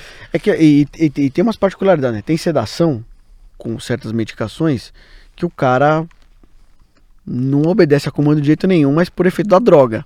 Mas é de certa forma uma sedação, entendeu? Entendi. Porque não dá inconsciência, é, é mais um mecanismo da droga. Ah, tá. Tem uma droga muito louca que chama-se cetamina, né? Cetamina. Cetamina. Ou hoje em dia destrocetamina, né? Que é um, um isômero óptico, né? Lembra do estrógeno, levógeno, aquela coisa da química lá, enfim. Sei, sei. E é uma droga muito louca, que antigamente era usada bastante, mas, e ela é uma droga dissociativa. Ela dissocia o córtex do cerne do cérebro. Ah. Então, se você fizer cetamina num paciente sem nada antes, ele fica muito louco. Muito louco. Ele, É. o, o, o, o, Mas o que córtex, acontece? Ele fica só emocional. o córtex funciona sem o controle do emocional, que é o sistema límbico. Ah, mas o que que rege a pessoa? A pessoa tá lúcida, ela tá acordada, Não, ela, não? Tá, não, ela tá sob efeito de, de, de uma droga. Mas ela, ela dorme, ela não fica acordada. Não, essa droga, basicamente, é dissociativa, a pessoa fica num estado assim, que é até desesperador. É, hoje em dia, nós da anestesia, a gente não faz isso, porque assim, Claro. você submete, isso já deu muito processo, o uso dessa droga. Aham. Porque você submete a pessoa a situações que é, não são legais por causa dessa dissociativa. Então a pessoa fala coisa Ah. que ela já fez e ela não sabe o que tá falando. Tipo um soro Mas da é- verdade. Tipo um soro da verdade. É, assim, soro né? da a falar. É. Porque tem, tem uma, droga que chama ketamine, não é? Tipo, em inglês, será que é a mesma? Acho que é. Que Deve você ser, tá- né? É, em eu- inglês. em- em- ah, eu falo cetamina porque em, no- Aham. em português é cetamina, mas em, no- em- a marca da droga é ketamina. É, então. Ah, isso então deve ser esse mesmo. É essa né? É. Ah, tá. Em inglês se escreve com K. Com ketamina. Ah, então é isso mesmo. É. Que eu já vi algum filme, ou, tipo, é, letra de rap, alguma coisa assim, os caras ketamine, tá? o Então, que, acho que a é, o soro da verdade, não é? Ah, É que a gente tá com problemas técnicos, não podemos É. pesquisar nada aqui. Não, Mas eu acho que se não for, deve ser parecido. Uhum. Deve ser similar, É. né? É, mas é o uma- mesmo nome igual, com caça, pode ser. né? Mas é uma droga que deixa muito louco. Mas que É. interessante, depois eu vou pesquisar mais sobre é essa droga aí. É muito louco. Ela dissocia e assim. É. Cara fica xarope mesmo. Xaropeta. Às vezes a gente usa, e é uma droga muito boa, Aham. né? Pra controle de dor. é, mas a gente usa quando o paciente já tá anestesiado Sim, geral, é. já tá Ah. entubado. Normalmente a gente faz, às vezes, Ah. uma dose até maior pro evitador, né? Isso é uma coisa muito interessante na nossa, na nossa profissão. A gente é, você tem que bloquear todos os receptores para dor possíveis, Uhum. Porque qualquer estímulo de dor durante o ato cirúrgico reflete na hemodinâmica, que é pressão, frequência cardíaca. Uhum. E se aumentar a pressão, aumenta o sangramento. É o que você falou. Hum. Existem cirurgias que o cirurgião pede a- que a gente faça uma hipotensão induzida. A gente induz o paciente à hipotensão para ele ficar com a pressão bem baixa para sangrar menos. Hum. É, Ou- porque parece que o sangue, na, o sangramento na cirurgia é a pior coisa que pode ter, né? É, porque não, é, Porque você não vê nada, porque, Isso. claro, pro paciente também, é né? que o cirurgião é bem treinado para fazer aquilo que ele faz todos os dias. Ah, Quando sai alguma coisa do normal, ele sempre pergunta pro anestesista: Pô, tá- tá- esse cara toma algum anticoagulante? Esse cara toma AS? Ou a pressão dele tá boa? Quando o Uhum. cara pergunta, o anestesista normalmente já fala: Ele tá sangrando muito? Ah, não, tá sangrando mais do que o normal. uhum. Vira e mexe o cirurgião fala isso. Ele sabe. É, É já lógico. sabe, já. Você não vai perguntar pro cara o que é o normal pra você. Você não vai entrar nessa reflexão. Mas o- é, No meio da cirurgia, o cara sangrando, espirrando. Não é o mais É, é indicado. que, é que existe um embate, né? Às vezes o anestesista não gosta muito dessa intromissão Entendi. do cirurgião. Mas eu, eu, eu, na verdade, sou tranquilo. Eu sempre pergunto, por que tá, você acha que tá sangrando? Porque às vezes o paciente tá normal lá e o, o cirurgião realmente acha que pra ele ali tá sangrando mais do que o normal. Aham, E realmente atrapalha, né? O campo, divisão, tudo. entendi. Às vezes eu, eu falo, olha, realmente a pressão dele tá um pouquinho alta, tô tentando baixar aqui. Vamos ver se abaixa. Às vezes a pressão tá muito alta. Mas nem sempre isso quer dizer um estímulo doloroso, entendeu? Uhum. Se você tiver com a monitorização toda certinha ali, porque tem uma coisa que a gente mede também, no sono, né? Que você tava falando aquela hora, uma coisa muito interessante que a gente não pode deixar de falar, que hoje em dia se usa muito, é um monitor que chama-se BIS, né? É um é um índice bispectral que a gente coloca um adesivo aqui na testa, né? Existem os adesivos bilaterais, são eletrodos que, Tá. que a gente coloca no coração, a gente coloca aqui e basicamente ele faz uma leitura de um eletroencefalo bem mais rudimentar, né? Aumentar, Porque o eletroencefalo é um monte, né? Então ele põe, são quatro eletrodos aqui, existe um posicionamento específico que você coloca, e aí ele faz uma leitura de um eletroencéfalo mais simples e ele é, torna isso mais palpável através de um número.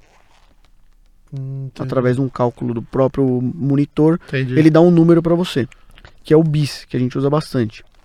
Então, quando você põe o bis, o monitor, num paciente completamente acordado, por exemplo, a gente aqui, vai dar o quê? 98, perde 100. Uhum. Tá. Na anestesia, anestesia geral, base na definição é com bis abaixo de 60. Bis, qualquer bis abaixo de 60 já pode considerar anestesia geral justamente porque ali já é inconsciência. Que é, a grosso modo, esse aí é um número para medir a atividade cerebral, é isso? Hum. Para medir a atividade cerebral. Numa sedação, o paciente não está com o bis abaixo de 60. Tá. Ele está com o bis um pouco mais alto. 60, 70. Ele fica variando aquilo lá. Então, isso é uma coisa legal que você falou do sono, né? É, se a anestesia simula o, o sono, ela consegue simular todas as fases do sono. E aí, aquilo que você me perguntou lá, que eu falei guarda pro podcast, é que pode sonhar sim. Tem paciente que acorda e fala, nossa, tava sonhando. Teve sonho. Tava sonhando que eu tava desempregado, que eu tava no meu emprego. Não, tem gente que acorda, é, a pessoa acorda muito bem, né? Ela não acorda mais tão sonolenta como antigamente por causa das medicações que a gente tem. Mas às vezes o paciente acorda, não, me tira daqui, me tira daqui. Não, tá tudo bem, lembra? Você tava, Uhum. você tava via operar, você lembra? Ah, lembro. Nossa, é verdade, já. Não, mas não, não aconteceu a cirurgia ainda. Não, já aconteceu, já acabou. É? A cirurgia já acabou. Não, mas eu tava no, meu trabalho, meu chefe tava. Já, já aconteceu isso várias vezes. Entendi. Não, meu chefe tava me mandando embora. Eu te fiz uma merda no, no trabalho. Não, não fez merda nenhuma. Você tava operando, tá tudo bem. Eu, eu tava sonhando que eu tava em Londres no século XIX. Então é uma coisa muito louca, velho. É, Agora você simula, você simula as fases do sono de propósito ou é não. De propo é, propositalmente para aquele procedimento, né? Ah, tá. É, a gente já sabe hoje em dia, é, porque o, o aparelho do bis tem que ficar abaixo de 60. Tá. Aí, com os estudos, foram ver, ele tem que ficar entre 40 e 60. Porque viram que abaixo de 40, é, anestesia, teoricamente, não dá nenhum efeito colateral. Mas, algumas coisas, principalmente pessoas idosas, aumenta a chance de delírio e demência. Hum, tá. Não que seja uma coisa muito bem documentada e muito fácil de ser estudada. Uhum. Mas você pegar um idoso numa cirurgia e deixar o bis muito baixo, ele tem um índice aumentado de fazer um delírio no pós-operatório, que é uma Ah, condição muito mórbida. Entendi. É, quem tem delírio numa internação tem uma chance de 60 e 70% de morte no primeiro ano. Que isso? Então o cara já o cara foi pra casa, ficou bom, tal, no primeiro ano a chance dele morrer é 60 e 70% só porque ele teve aquele delírio na internação. E, e esse delírio é o quê? É, delírio é um estado confusional agudo. A pessoa fica variando muito um estado confusional. Não sabe que dia que é, não sabe se é de noite ou de manhã, porque dentro do hospital não tem isso. Então hoje em dia os hospitais são mais preparados para isso. Então na UTI, de noite, tentam apagar todas as luzes, não acender nada. Aham. Porque se não se acender a luz, o cara tá lá três dias, o cara já não sabe se é quarta, se é segunda, se é oito horas, se é Uhum. cinco horas da Perde tarde. Totalmente. Não tem sol, né? tudo fechado, não tem janela, tá É. toda hora a luz acesa, o cara perde completamente a noção. A gente perde um pouco. Aham. É, imagina um idoso. Perde, aí você chega lá não sabe quem é. Quem é você? Entendeu? Então, estado confusional agudo, a pessoa alterna muito o estado de sono e vigília. Hum, Então era pra ela dormir à noite, ela tá acordada. Por quê? Porque tá, a luz tá acesa. hum. Entendi. Aí de noite ela tá cansada, ela dorme. Então ela fica alternando muito, aí agita, fica nervoso, É. irritado. E isso é um delírio, né? Existem alguns, alguns métodos mais palpáveis de você diagnosticar isso, mas é uma coisa que acontece na internação. E anestesia com bis muito baixo aumenta a incidência de delírio, Ah, muito baixo. muito baixo. E é prejudicial ao paciente, já é bem documentado Ah, para qualquer paciente. Então tem uma faixa ali que Tem você opera. Muito pra cima ele sente dor ou, ou ele fica consciente? Não, não sente dor, forma? ele tem o risco de ouvir o que está falando na sala. Ah, ouvir. É isso que a gente ia falar É. também, que era um dos seus medos, né? Ah, aquele estado cara- de que o- a É. pessoa ela, ela parece anestesiada, mas na verdade está consciente. Aquele Não, filme. ela tá é, anestesiada, tem o filme, é, né? aquele Fala- filme Awake Awake. eh, não é bem daquele jeito. Meio porque- dramatizado aqui. É, porque o que acontece ali com aquele paciente num transplante cardíaco, se acontecer na vida real, meu, frequência cardíaca do cara vai estar quase em 200. Uhum. A pressão vai estar lá na casa do chapéu, Ah, ele porque o cara sabe tá que- com muita Porque consciência. ele ficaria nervoso, É, é, isso? Apesar de que existe relatos de pessoas que contam às vezes cirurgias inteiras, o que foi falado, e a monitorização é não, não apontou nada. normal, não apontou nada. É, são raros os casos, mas tem. Existe, então, a pessoa... Normalmente, s- quando o anestesista não estava usando bis. Tá. É, uma das coisas que as pessoas é, em processo jurídico, o juiz vai muito, o juiz e o perito vai atrás do registro de enfermagem. O que decide se o médico estava errado ou não é registro de enfermagem. Como que quer dizer isso? Eu não sei. É o que a, o que a enfermeira anotou na folha A lá. enfermeira vai anotando tudo que acontece na tudo no- cirurgia, é, é, isso? é. Ah, tá. É, por uma, até para proteger, O controle, aham. não, sim, até para proteger beneficamente quem está lá. Quem tá lá, certo? Então, esses casos de, de pacientes que ficaram acordados, os registros de enfermagem não, não tinha Não tinha nada. hiper- é, hipertensão, ataque cardíaco, nada disso. Entendi. Os pacientes realmente estavam anestesiados. Tava sem bis, então às vezes o bis estava um pouquinho alto e o paciente ficou ouvindo. Que doido. Mas aí o, fato da pessoa em- ouvir o que tá acontecendo e aí de repente ele ouve, opa, cortei uma artéria. Aí o cara não fica doido, ele não fica nervoso, não afeta. É que é que tá não tem explicação para o que, que isso que É, isso eu, acontece. eu não consigo achar explicação Tá. para esses casos raros, né? Tá. Mas como é uma mistura de drogas, né? E você tem o hipnótico e o analgésico, às vezes o cara tá com pouco hipnótico, por isso que ele tem uma superficialização, Hum, ele tá ouvindo, porque a hipnose dele não tá muito boa, tá. mas ele tá com uma medicação suficiente para inibir a dor. Entendi. Então ele não sente dor. Acredito eu, se eu tiver numa situação dessa, eu vou achar que eu tô sonhando, sei lá. É. Não, é- eu, eu, eu não sei onde o paciente realmente está aham. no momento desse. Existe, existe- É, ele não tá 100% lúcido, né? Então. né? É um negócio que a gente nunca vai chegar se a É. gente não viver. E eu não quero viver. Eu também não Pelo amor de Deus, não. Obrigado, talvez. Existe uma coisa muito legal que é, meu pai tinha uma. Eu, teve uma época que meu pai estava vendo muito isso, que é a física da alma, né? Ah, sei. Existe sim. uma linha, que é aquele Amit Goldsmith, que é um. Eu acho que ele é físico indiano, ele estuda muito a física da alma. E existe muito anestesista.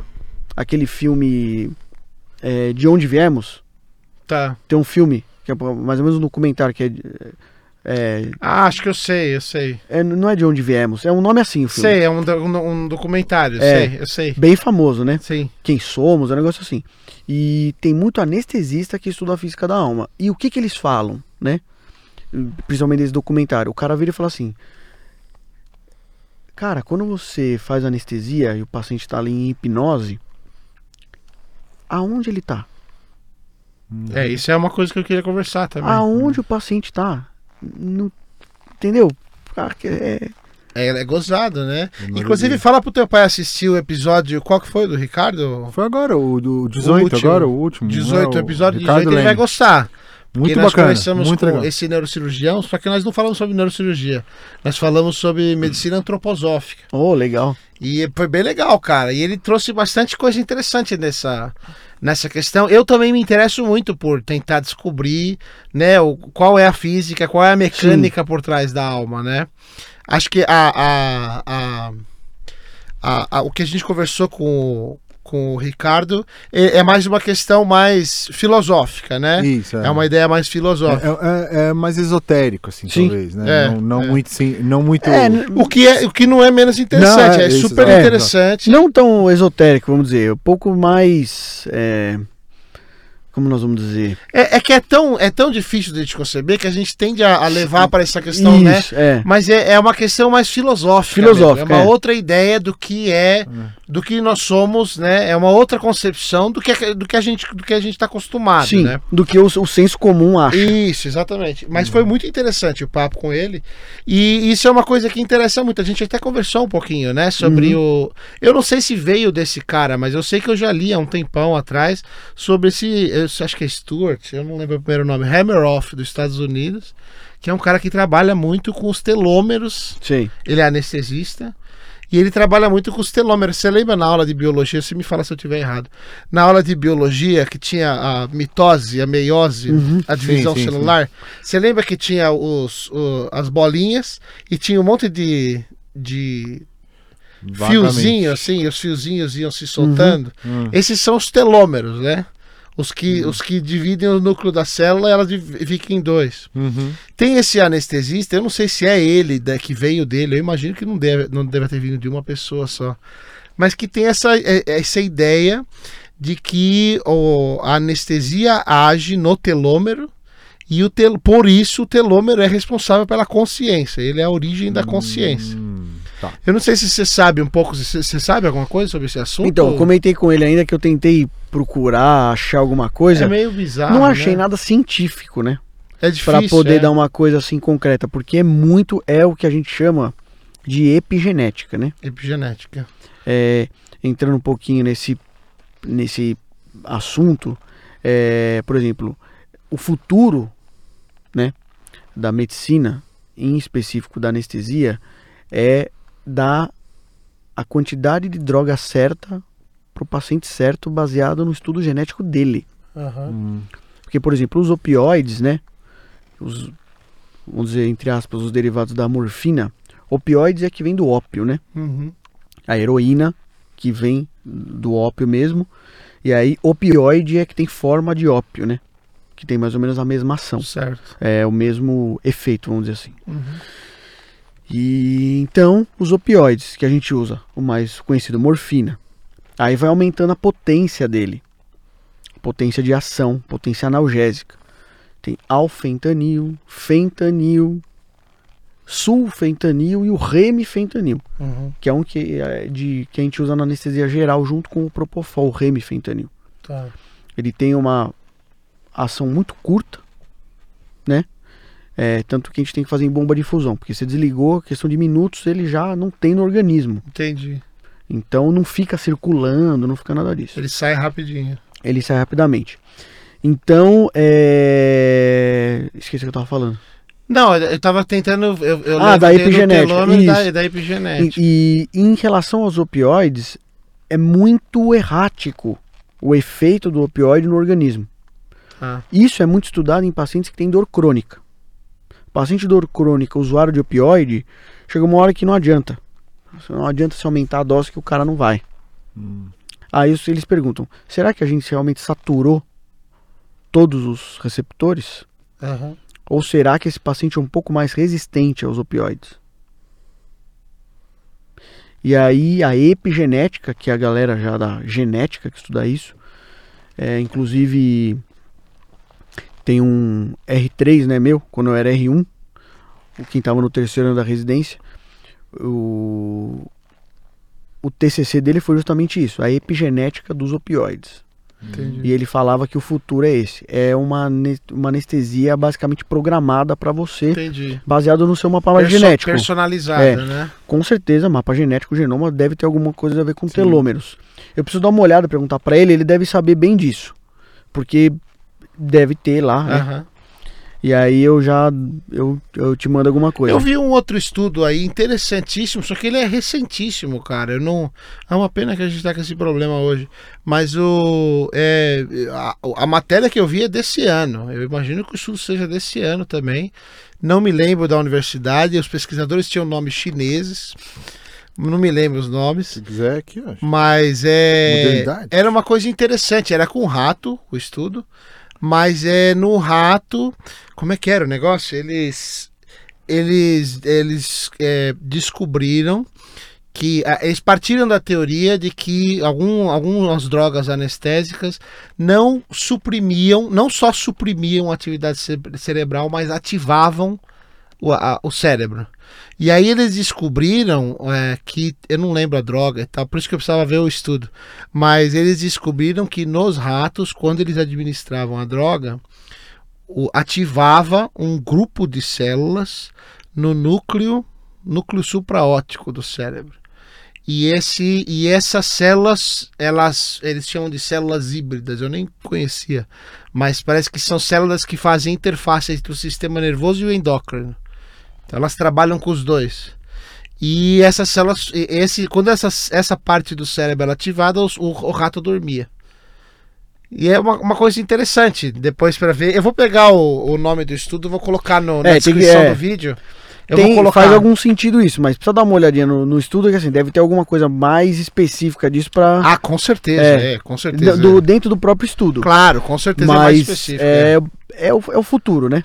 Que doido, Sim. cara. Eu acho que é o futuro. Inclusive, outra, outro assunto interessante aqui, né? não sei se ainda dá o tempo aí, mas é a era da robótica, né? Estamos na era da robotização, entrando aí na Pois é. quarta revolução industrial. É. Sim. E é, os- alguns colegas dizem que eu tô louco, que isso aí não vai acontecer na anestesia. Mas esses dias a gente, né? Cirurgia robótica é uma coisa muito tecnológica. É muito louco, né? É muito, é muito louco o que os caras fazem. Se é melhor, se é pior, é, você consegue ter resultados iguais fazendo uma cirurgia videolaparoscópica ali, né? Aham. Mas assim, independente disso, é assim, cara, daqui a pouco o cara vai operar na casa dele. É, Sim, é. é. E ele não vai estar no console, ele vai estar numa tela de um celular. operando um robô lá na sala sem médico. Vai ter muito provavelmente é, Ou o próprio. Esse que é o problema, ou o próprio robô vai operar, né? Sozinho eu acho muito difícil, tem que ter alguém controlando a Você máquina. acha que você Eu acha acho. que não chega no ponto de. Ele pode fazer alguns reconhecimentos. A gente pode chegar nessa tecnologia. Não É. vou falar que não. A inteligência artificial, eu acho que. A- a- essa tecnologia chegou na, tomogra- na, na era da, da da imagem. imagem, né? E tá um negócio muito louco. Hoje em dia o robô ele vê todos os exames normais. Que é mais ou menos 80%. Tomografia. 80% das tomografias feitas são normais. Aham. Os caras fizeram uma máquina, um robô que ele lê 80%. Do que é normal, ele lauda já. O que ele acha que tá alterado, ele separa pro Aham. radiologista ver. Ou seja, de cada cinco radiologistas, quatro vão perder o emprego. Sim. Pois é, então, é. doido, né? Você conhece o, o Watson Health da IBM? Não. A inteligência artificial? Procura. Ah, eu sei, o robô do. Não é o robô lá que os caras. Não, é uma inteligência artificial. Da, a inteligência artificial da IBM chama Watson. Isso. É o nome. Eu, Só que eles têm um módulo desse Watson que é da área da saúde. eu anestesiei uma paciente que foi fazer uma endoscopia e ela trabalha na IBM nesse projeto. Ela mora nos Ah. Estados Unidos, ela vem pra cá só pra fazer os exames com o médico daqui. E, eu, e ela falou isso aí na, ép- na época. Aí o, o endoscopista, pô, você trabalha no projeto, pô, que negócio fantástico e tal.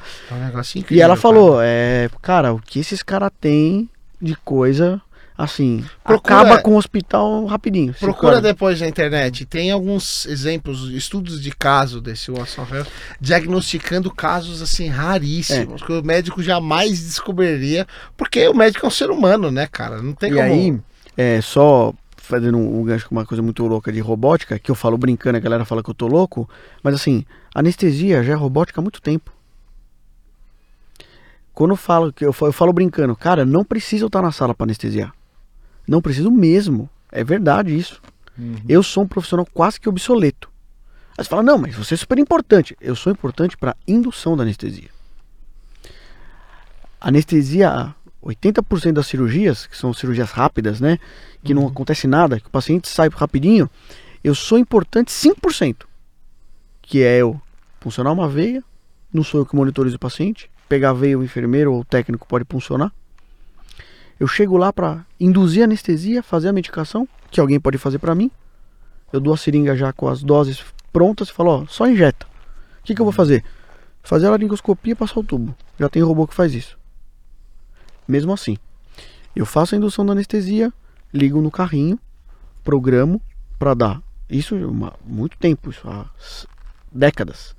O carrinho de anestesia dá o volume que eu preciso, na frequência respiratória que eu preciso, na pressão que eu precisar, com a fração de oxigênio que eu quiser e o modo que eu quiser ventilar. E do outro lado tem bombas. Bombas que induzem, injetam medicação na quantidade que eu quiser, baseado nos parâmetros que eu estou vendo de monitor. Quem vê monitor em UTI?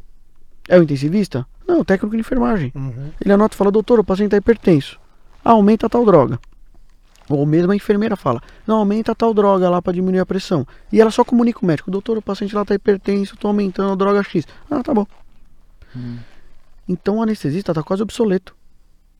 Se você botar um enfermeiro muito bem treinado numa sala, você substitui praticamente um centro cirúrgico de 20 anestesistas, você bota 3, 4 Hum. monitorizando várias salas ao mesmo tempo, porque não vai ter acontecer uma intercorrência. Entendeu? Hum. Se acontecer uma intercorrência, é uma catástrofe, né? Isso pode acontecer em qualquer lugar. Esse que é o É, problema, né? Você pode estar no meio lá da Indonésia e vir um tsunami. Você tá numa catástrofe. Você tá viajando lá surfando, vê um tsunami. Acontece. Né? É, não, Mas não é o normal. Mas- Não é o normal. Não, pra- fechar assim, é, pra, pra fechar numa alegoria, pra voltar ao- a, alegoria que você falou da questão do avião e tal, é, me corrija se eu estiver errado, mas é, lembra que antigamente nos aviões tinha o piloto, o copiloto e tinha um cara, um terceiro cara que ficava na cabine? Sim. E ele ficava lá monitorando tudo, não sei o que. Eu acho que talvez a anestesista seja mais ou menos esse cara. Ele é. é, é, você tá ali, tipo, tem um- o médico que tá fazendo É. o procedimento, tem o, o- o outro que tá ali fazendo as coisas, mas você tá ali monitorando. O, o, o, o médico, na verdade, é, é- é muito parecido com o piloto. Porque o piloto, hoje em dia, ele só age mais ou menos na imprevisibilidade. É isso Ele que é você tá res- falando é mais ou menos o que o piloto do avião faz É, hoje em dia. Porque é. assim, cara, depois que ele sobe, bicho, esquece. É. É, GPS. Isso, é. Não, é, É, o hoje em dia. é, é a decolar e aterrissar, né? Isso, no é. O- E muita- é, e não, mas hoje em dia esse cara não, não existe mais no Sim, avião. ah, não, né? mais agora o piloto e o copiloto. E aí, só, só, só terminando aqui, um dia a gente tava indo pro hospital de manhã.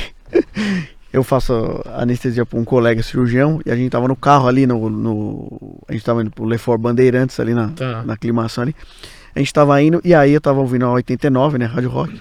E aí aquela. A, é Luca, sei lá o nome daquela menina que eu gosto bastante dela, né? Na hora do almoço. Ela fala uns assuntos bem interessantes, ela é engraçada. Ela virou e falou assim: E agora o não sei quem fa- fez um. lançou aí, falou, uma, ma- lançou uma matéria das possíveis profissões que vão se extinguir ao longo dos anos. Então, uma delas é bancário. Bancários, bancos digitais, tal, tal, tal. E a segunda, acreditem, anestesista. o médico do lado. A Ana, minha esposa, virou e falou assim: Essa mãe tá louca. Essa mãe tá louca, aonde? Eu falei: Não, não, não, peraí, vamos ver o que ela tá falando. Aí ela falou que já é o, nos Estados Unidos, é, é, aonde foi substituído o anestesista, eles conseguiram baixar o valor do procedimento como um todo, o procedimento anestésico cirúrgico. Eles conseguiram baixar de 2 mil dólares para 175 dólares. Puta vida. Esse aqui é o X da questão da inteligência artificial, né? É, o, é diminuir o custo. Diminuiu o custo. Esse é o problema. E com a segurança muito maior, porque não, eu, eu, no- o robô não depende de emoção. É, o Se eu tiver nervoso, noção, eu né? posso eu posso estar passando mal com febre, posso fazer uma cagada. Isso acontece, é erro humano. Agora o robô Sim. é muito difícil. É. Precisão é muito grande. É uma loucura, né, esse negócio. A gente teve alguns episódios aqui, a gente conversou bastante sobre esse negócio e é assustador não saber o que vai acontecer, né? Como é, como é que isso vai se desenvolver, se o trabalho vai sumir, se não vai. O trabalho não, acho que as relações humanas vão se, vão vão se fortalecer, né? A relação ten- é, humana. te- a tendência é essa, né? Fortalecer, é, você acha? Eu acho que cada vez mais a gente vai depender um do outro. Ou cada vez mais a gente vai depender das máquinas. Não, mas alguém vai ter que operar a máquina. Quer, quer uma parcela pequena ou não. Mas cada vez mais, como diz um. Tem um cara que eu, eu, eu, eu sigo bastante, que eu achei que ele tem uma ideia muito legal, que é o Murilo Gano. Você sabe quem é? Ah, sim, sim, sim. Ele é o cara que estuda criatividade, ele fez o curso na NASA, na, e ele fala, ele fala, gente, a gente só vai sobreviver se a gente se reinventar. A gente se reinventar, é a gente fazer o que a gente fazia no passado. Que é viver mais com nós mesmos. Exatamente. A gente a- aumentar a nossa relação interpessoal. É, É. isso que vai nos ajudar. É, as necessidades mecânicas, as máquinas resolve, é, aí a gente vai, vai- acho que vai voltar mesmo. Talvez é por isso que tá, a gente tá cada vez mais batendo cabeça, assim, no- na sociedade. Que a gente tá tendo que se confrontar mais. É. Antigamente as pessoas não tinham tempo de ficar discutindo no WhatsApp ou de, de conversar mais, porque eu tinha que trabalhar, eu chego em casa não quero conversar com ninguém. Né? Hoje em dia a gente está se confrontando mais que a gente está aumentando essa, é, é, essa relação, né? essa proximidade com as outras pessoas. Uma, uma, uma, uma, uma prova disso é que os empreendimentos hoje em dia, hoje em dia que não que mais dão certo, né? Mas hoje em dia as pessoas que investem, né, em empreendimentos estilo startup, eles investem muito e batem na tecla de que o que vai dar certo no futuro é serviço. Sim, sim. Você tem que montar alguma coisa de serviço que vai ser benéfico para você. É uma máquina fazendo. Porque você pega o celular hoje em dia, você entra no aplicativo, mas se o aplicativo não vender um serviço, esquece. É aí que tá a interação interpessoal, entendeu? A gente vai ter que se reinventar de uma outra forma, com uma tecnologia, com uma interface. Muito louco o negócio, né? É muito É. louco. Nossa, cara. muito louco. A velho. ideia, a ideia era que a gente tivesse que trabalhar menos, cara. Tem muito cara que fala sobre isso, tem muito economista que fala sobre isso. Mas a gente vai trabalhar menos. E Só a- que a gente vai ser mais produtivo, né? É, então, exatamente. Mas a, a ideia era que a gente chegue principalmente para os nossos filhos, né? Porque esse, esse esquema que a gente montou de trabalho é, é uma besteira, eu acho uma besteira. É da Revolução Industrial, a gente trabalha É no mesmo molde. A gente acorda, trabalha, Aí eu- Exatamente. é Até que o mesmo. Murilo Gun falou uma coisa, ele, ele falou uma coisa engraçada, eu não tinha pensado. Ele virou e falou assim: pô, vocês não perceberam que antigamente, na Revolução Industrial, lá no século XVIII, o cara acordava, ia lá e ele ficava fazendo sempre a mesma coisa. Sempre a mesma coisa. Ele não podia fazer nada, ele não podia pensar, ele não podia pensar em nada, ele só tinha que dar dinheiro pro cara do dono da fábrica. Ele só fazia aquilo. O que, que os caras pensaram? Pô, a indústria é legal, mas a gente precisa de um cara que faça alguma coisa diferente disso. Vamos fazer uma indústria de pessoas. A gente bota todo mundo em uma sala, começa a jogar coisa e capacita essa pessoa. É o que é a escola. É. Escola, faculdade, lógico, bem grosseiro. Mas é isso fala, Mas é mesmo, verdade. é isso mesmo. É uma indústria de O pessoas. modelo de escola que a gente tem até hoje também é da Revolução Industrial. É a mesma coisa. É, É o mesmo modelo. é muito louco. E tá mais que na hora de mudar esses modelos, né? Porque eles não, não batem mais com a Não, não tem nada a ver com a tecnologia de realidade. hoje. É, não tem mais nada a ver. Você vai ser substituído por uma máquina fácil, fácil. Então, Exatamente. Sim. A gente tem que abraçar essas mudanças. É o que eu sempre falo. Por que, que eu tenho que aprender matemática? O celular faz toda a matemática que eu precisar. é, você eu não, precisa mais, né? mais. Não precisa mais. Não preciso mais. Então tem que mudar o que a gente aprende, né? Puta, e a gente é de uma época que não tinha. Não porra tinha nada, né, nenhuma, cara? velho. É muito louco, né? É muito louco. É legal, eu acho legal porque a gente viu, a gente não é tão velho assim que, né, que não, não- quando chegou essa mudança, a gente já estava muito acostumado com o antes, né? Mas a gente também não é tão novo assim. Então a gente pegou bem o- o- a, a divisão, né, entre o não ter e essa explosão de tecnologia E que é surgiu. bizarro. É bizarro. É muito louco, cara. Rubens, Ô, acho que é cara. isso aí, cara, senão nós não vamos embora. É, né? não, é. A gente vai ficar aqui, já vamos daqui a pouco. Bom demais, é. Muito Aí, legal, muito Você faz legal. o seguinte, você administra anestesia na gente agora, a gente É. dorme, Quando vocês precisarem, eu dou uma palhinha pra vocês. a gente acorda e grava a segunda, a segunda parte do episódio. Isso, não precisa nem sair daqui, ó. É verdade. Rubens, obrigado por você. Obrigado Imagina, De eu que agradeço. Cer- Não, agora você vai ter que voltar, que é, eu quero falar mais sobre a coisa da consciência que, cara... É, a gente não conseguiu É, entrar quase não- muito não na consegui conversa. falar, mas- A gente faz um tema à parte. É, não, fazer- falando é, disso. o episódio 2 com você, a gente vai, vai falar sobre Eu, isso. eu fecho. Gostei muito, eu que agradeço aí a, Foi muito a bacana. oportunidade. muito legal. Espero ter desmistificado. Acho que foi Algumas com coisas, né? Coisa, Com cara. certeza. É, coisas do dia a dia que as pessoas perguntam, né? Tem muita É, coisa que a gente não sabe, né? Dessas Não coisas. sabe. A gente que é de fora não sabe, né? É. Que nem eu te falei, tem gente que acha que era só você, você só ia lá e dava uma injeção no cara, Acabou. botava o co- conta de 10 até zero, né? E aí E você é- ia embora, né? E, e- e- e é, é legal só você saber o processo, né? Claro que é, né? De Mas novo, enfim, cara, obrigado, foi muito bacana e esperamos você de volta aí, Estarei aqui. tá bom? Meu querido. Valeu, Rafael. Valeu. Tchau. Falou, galera. Falou. Pronto. Cara, foi muito bacana mesmo.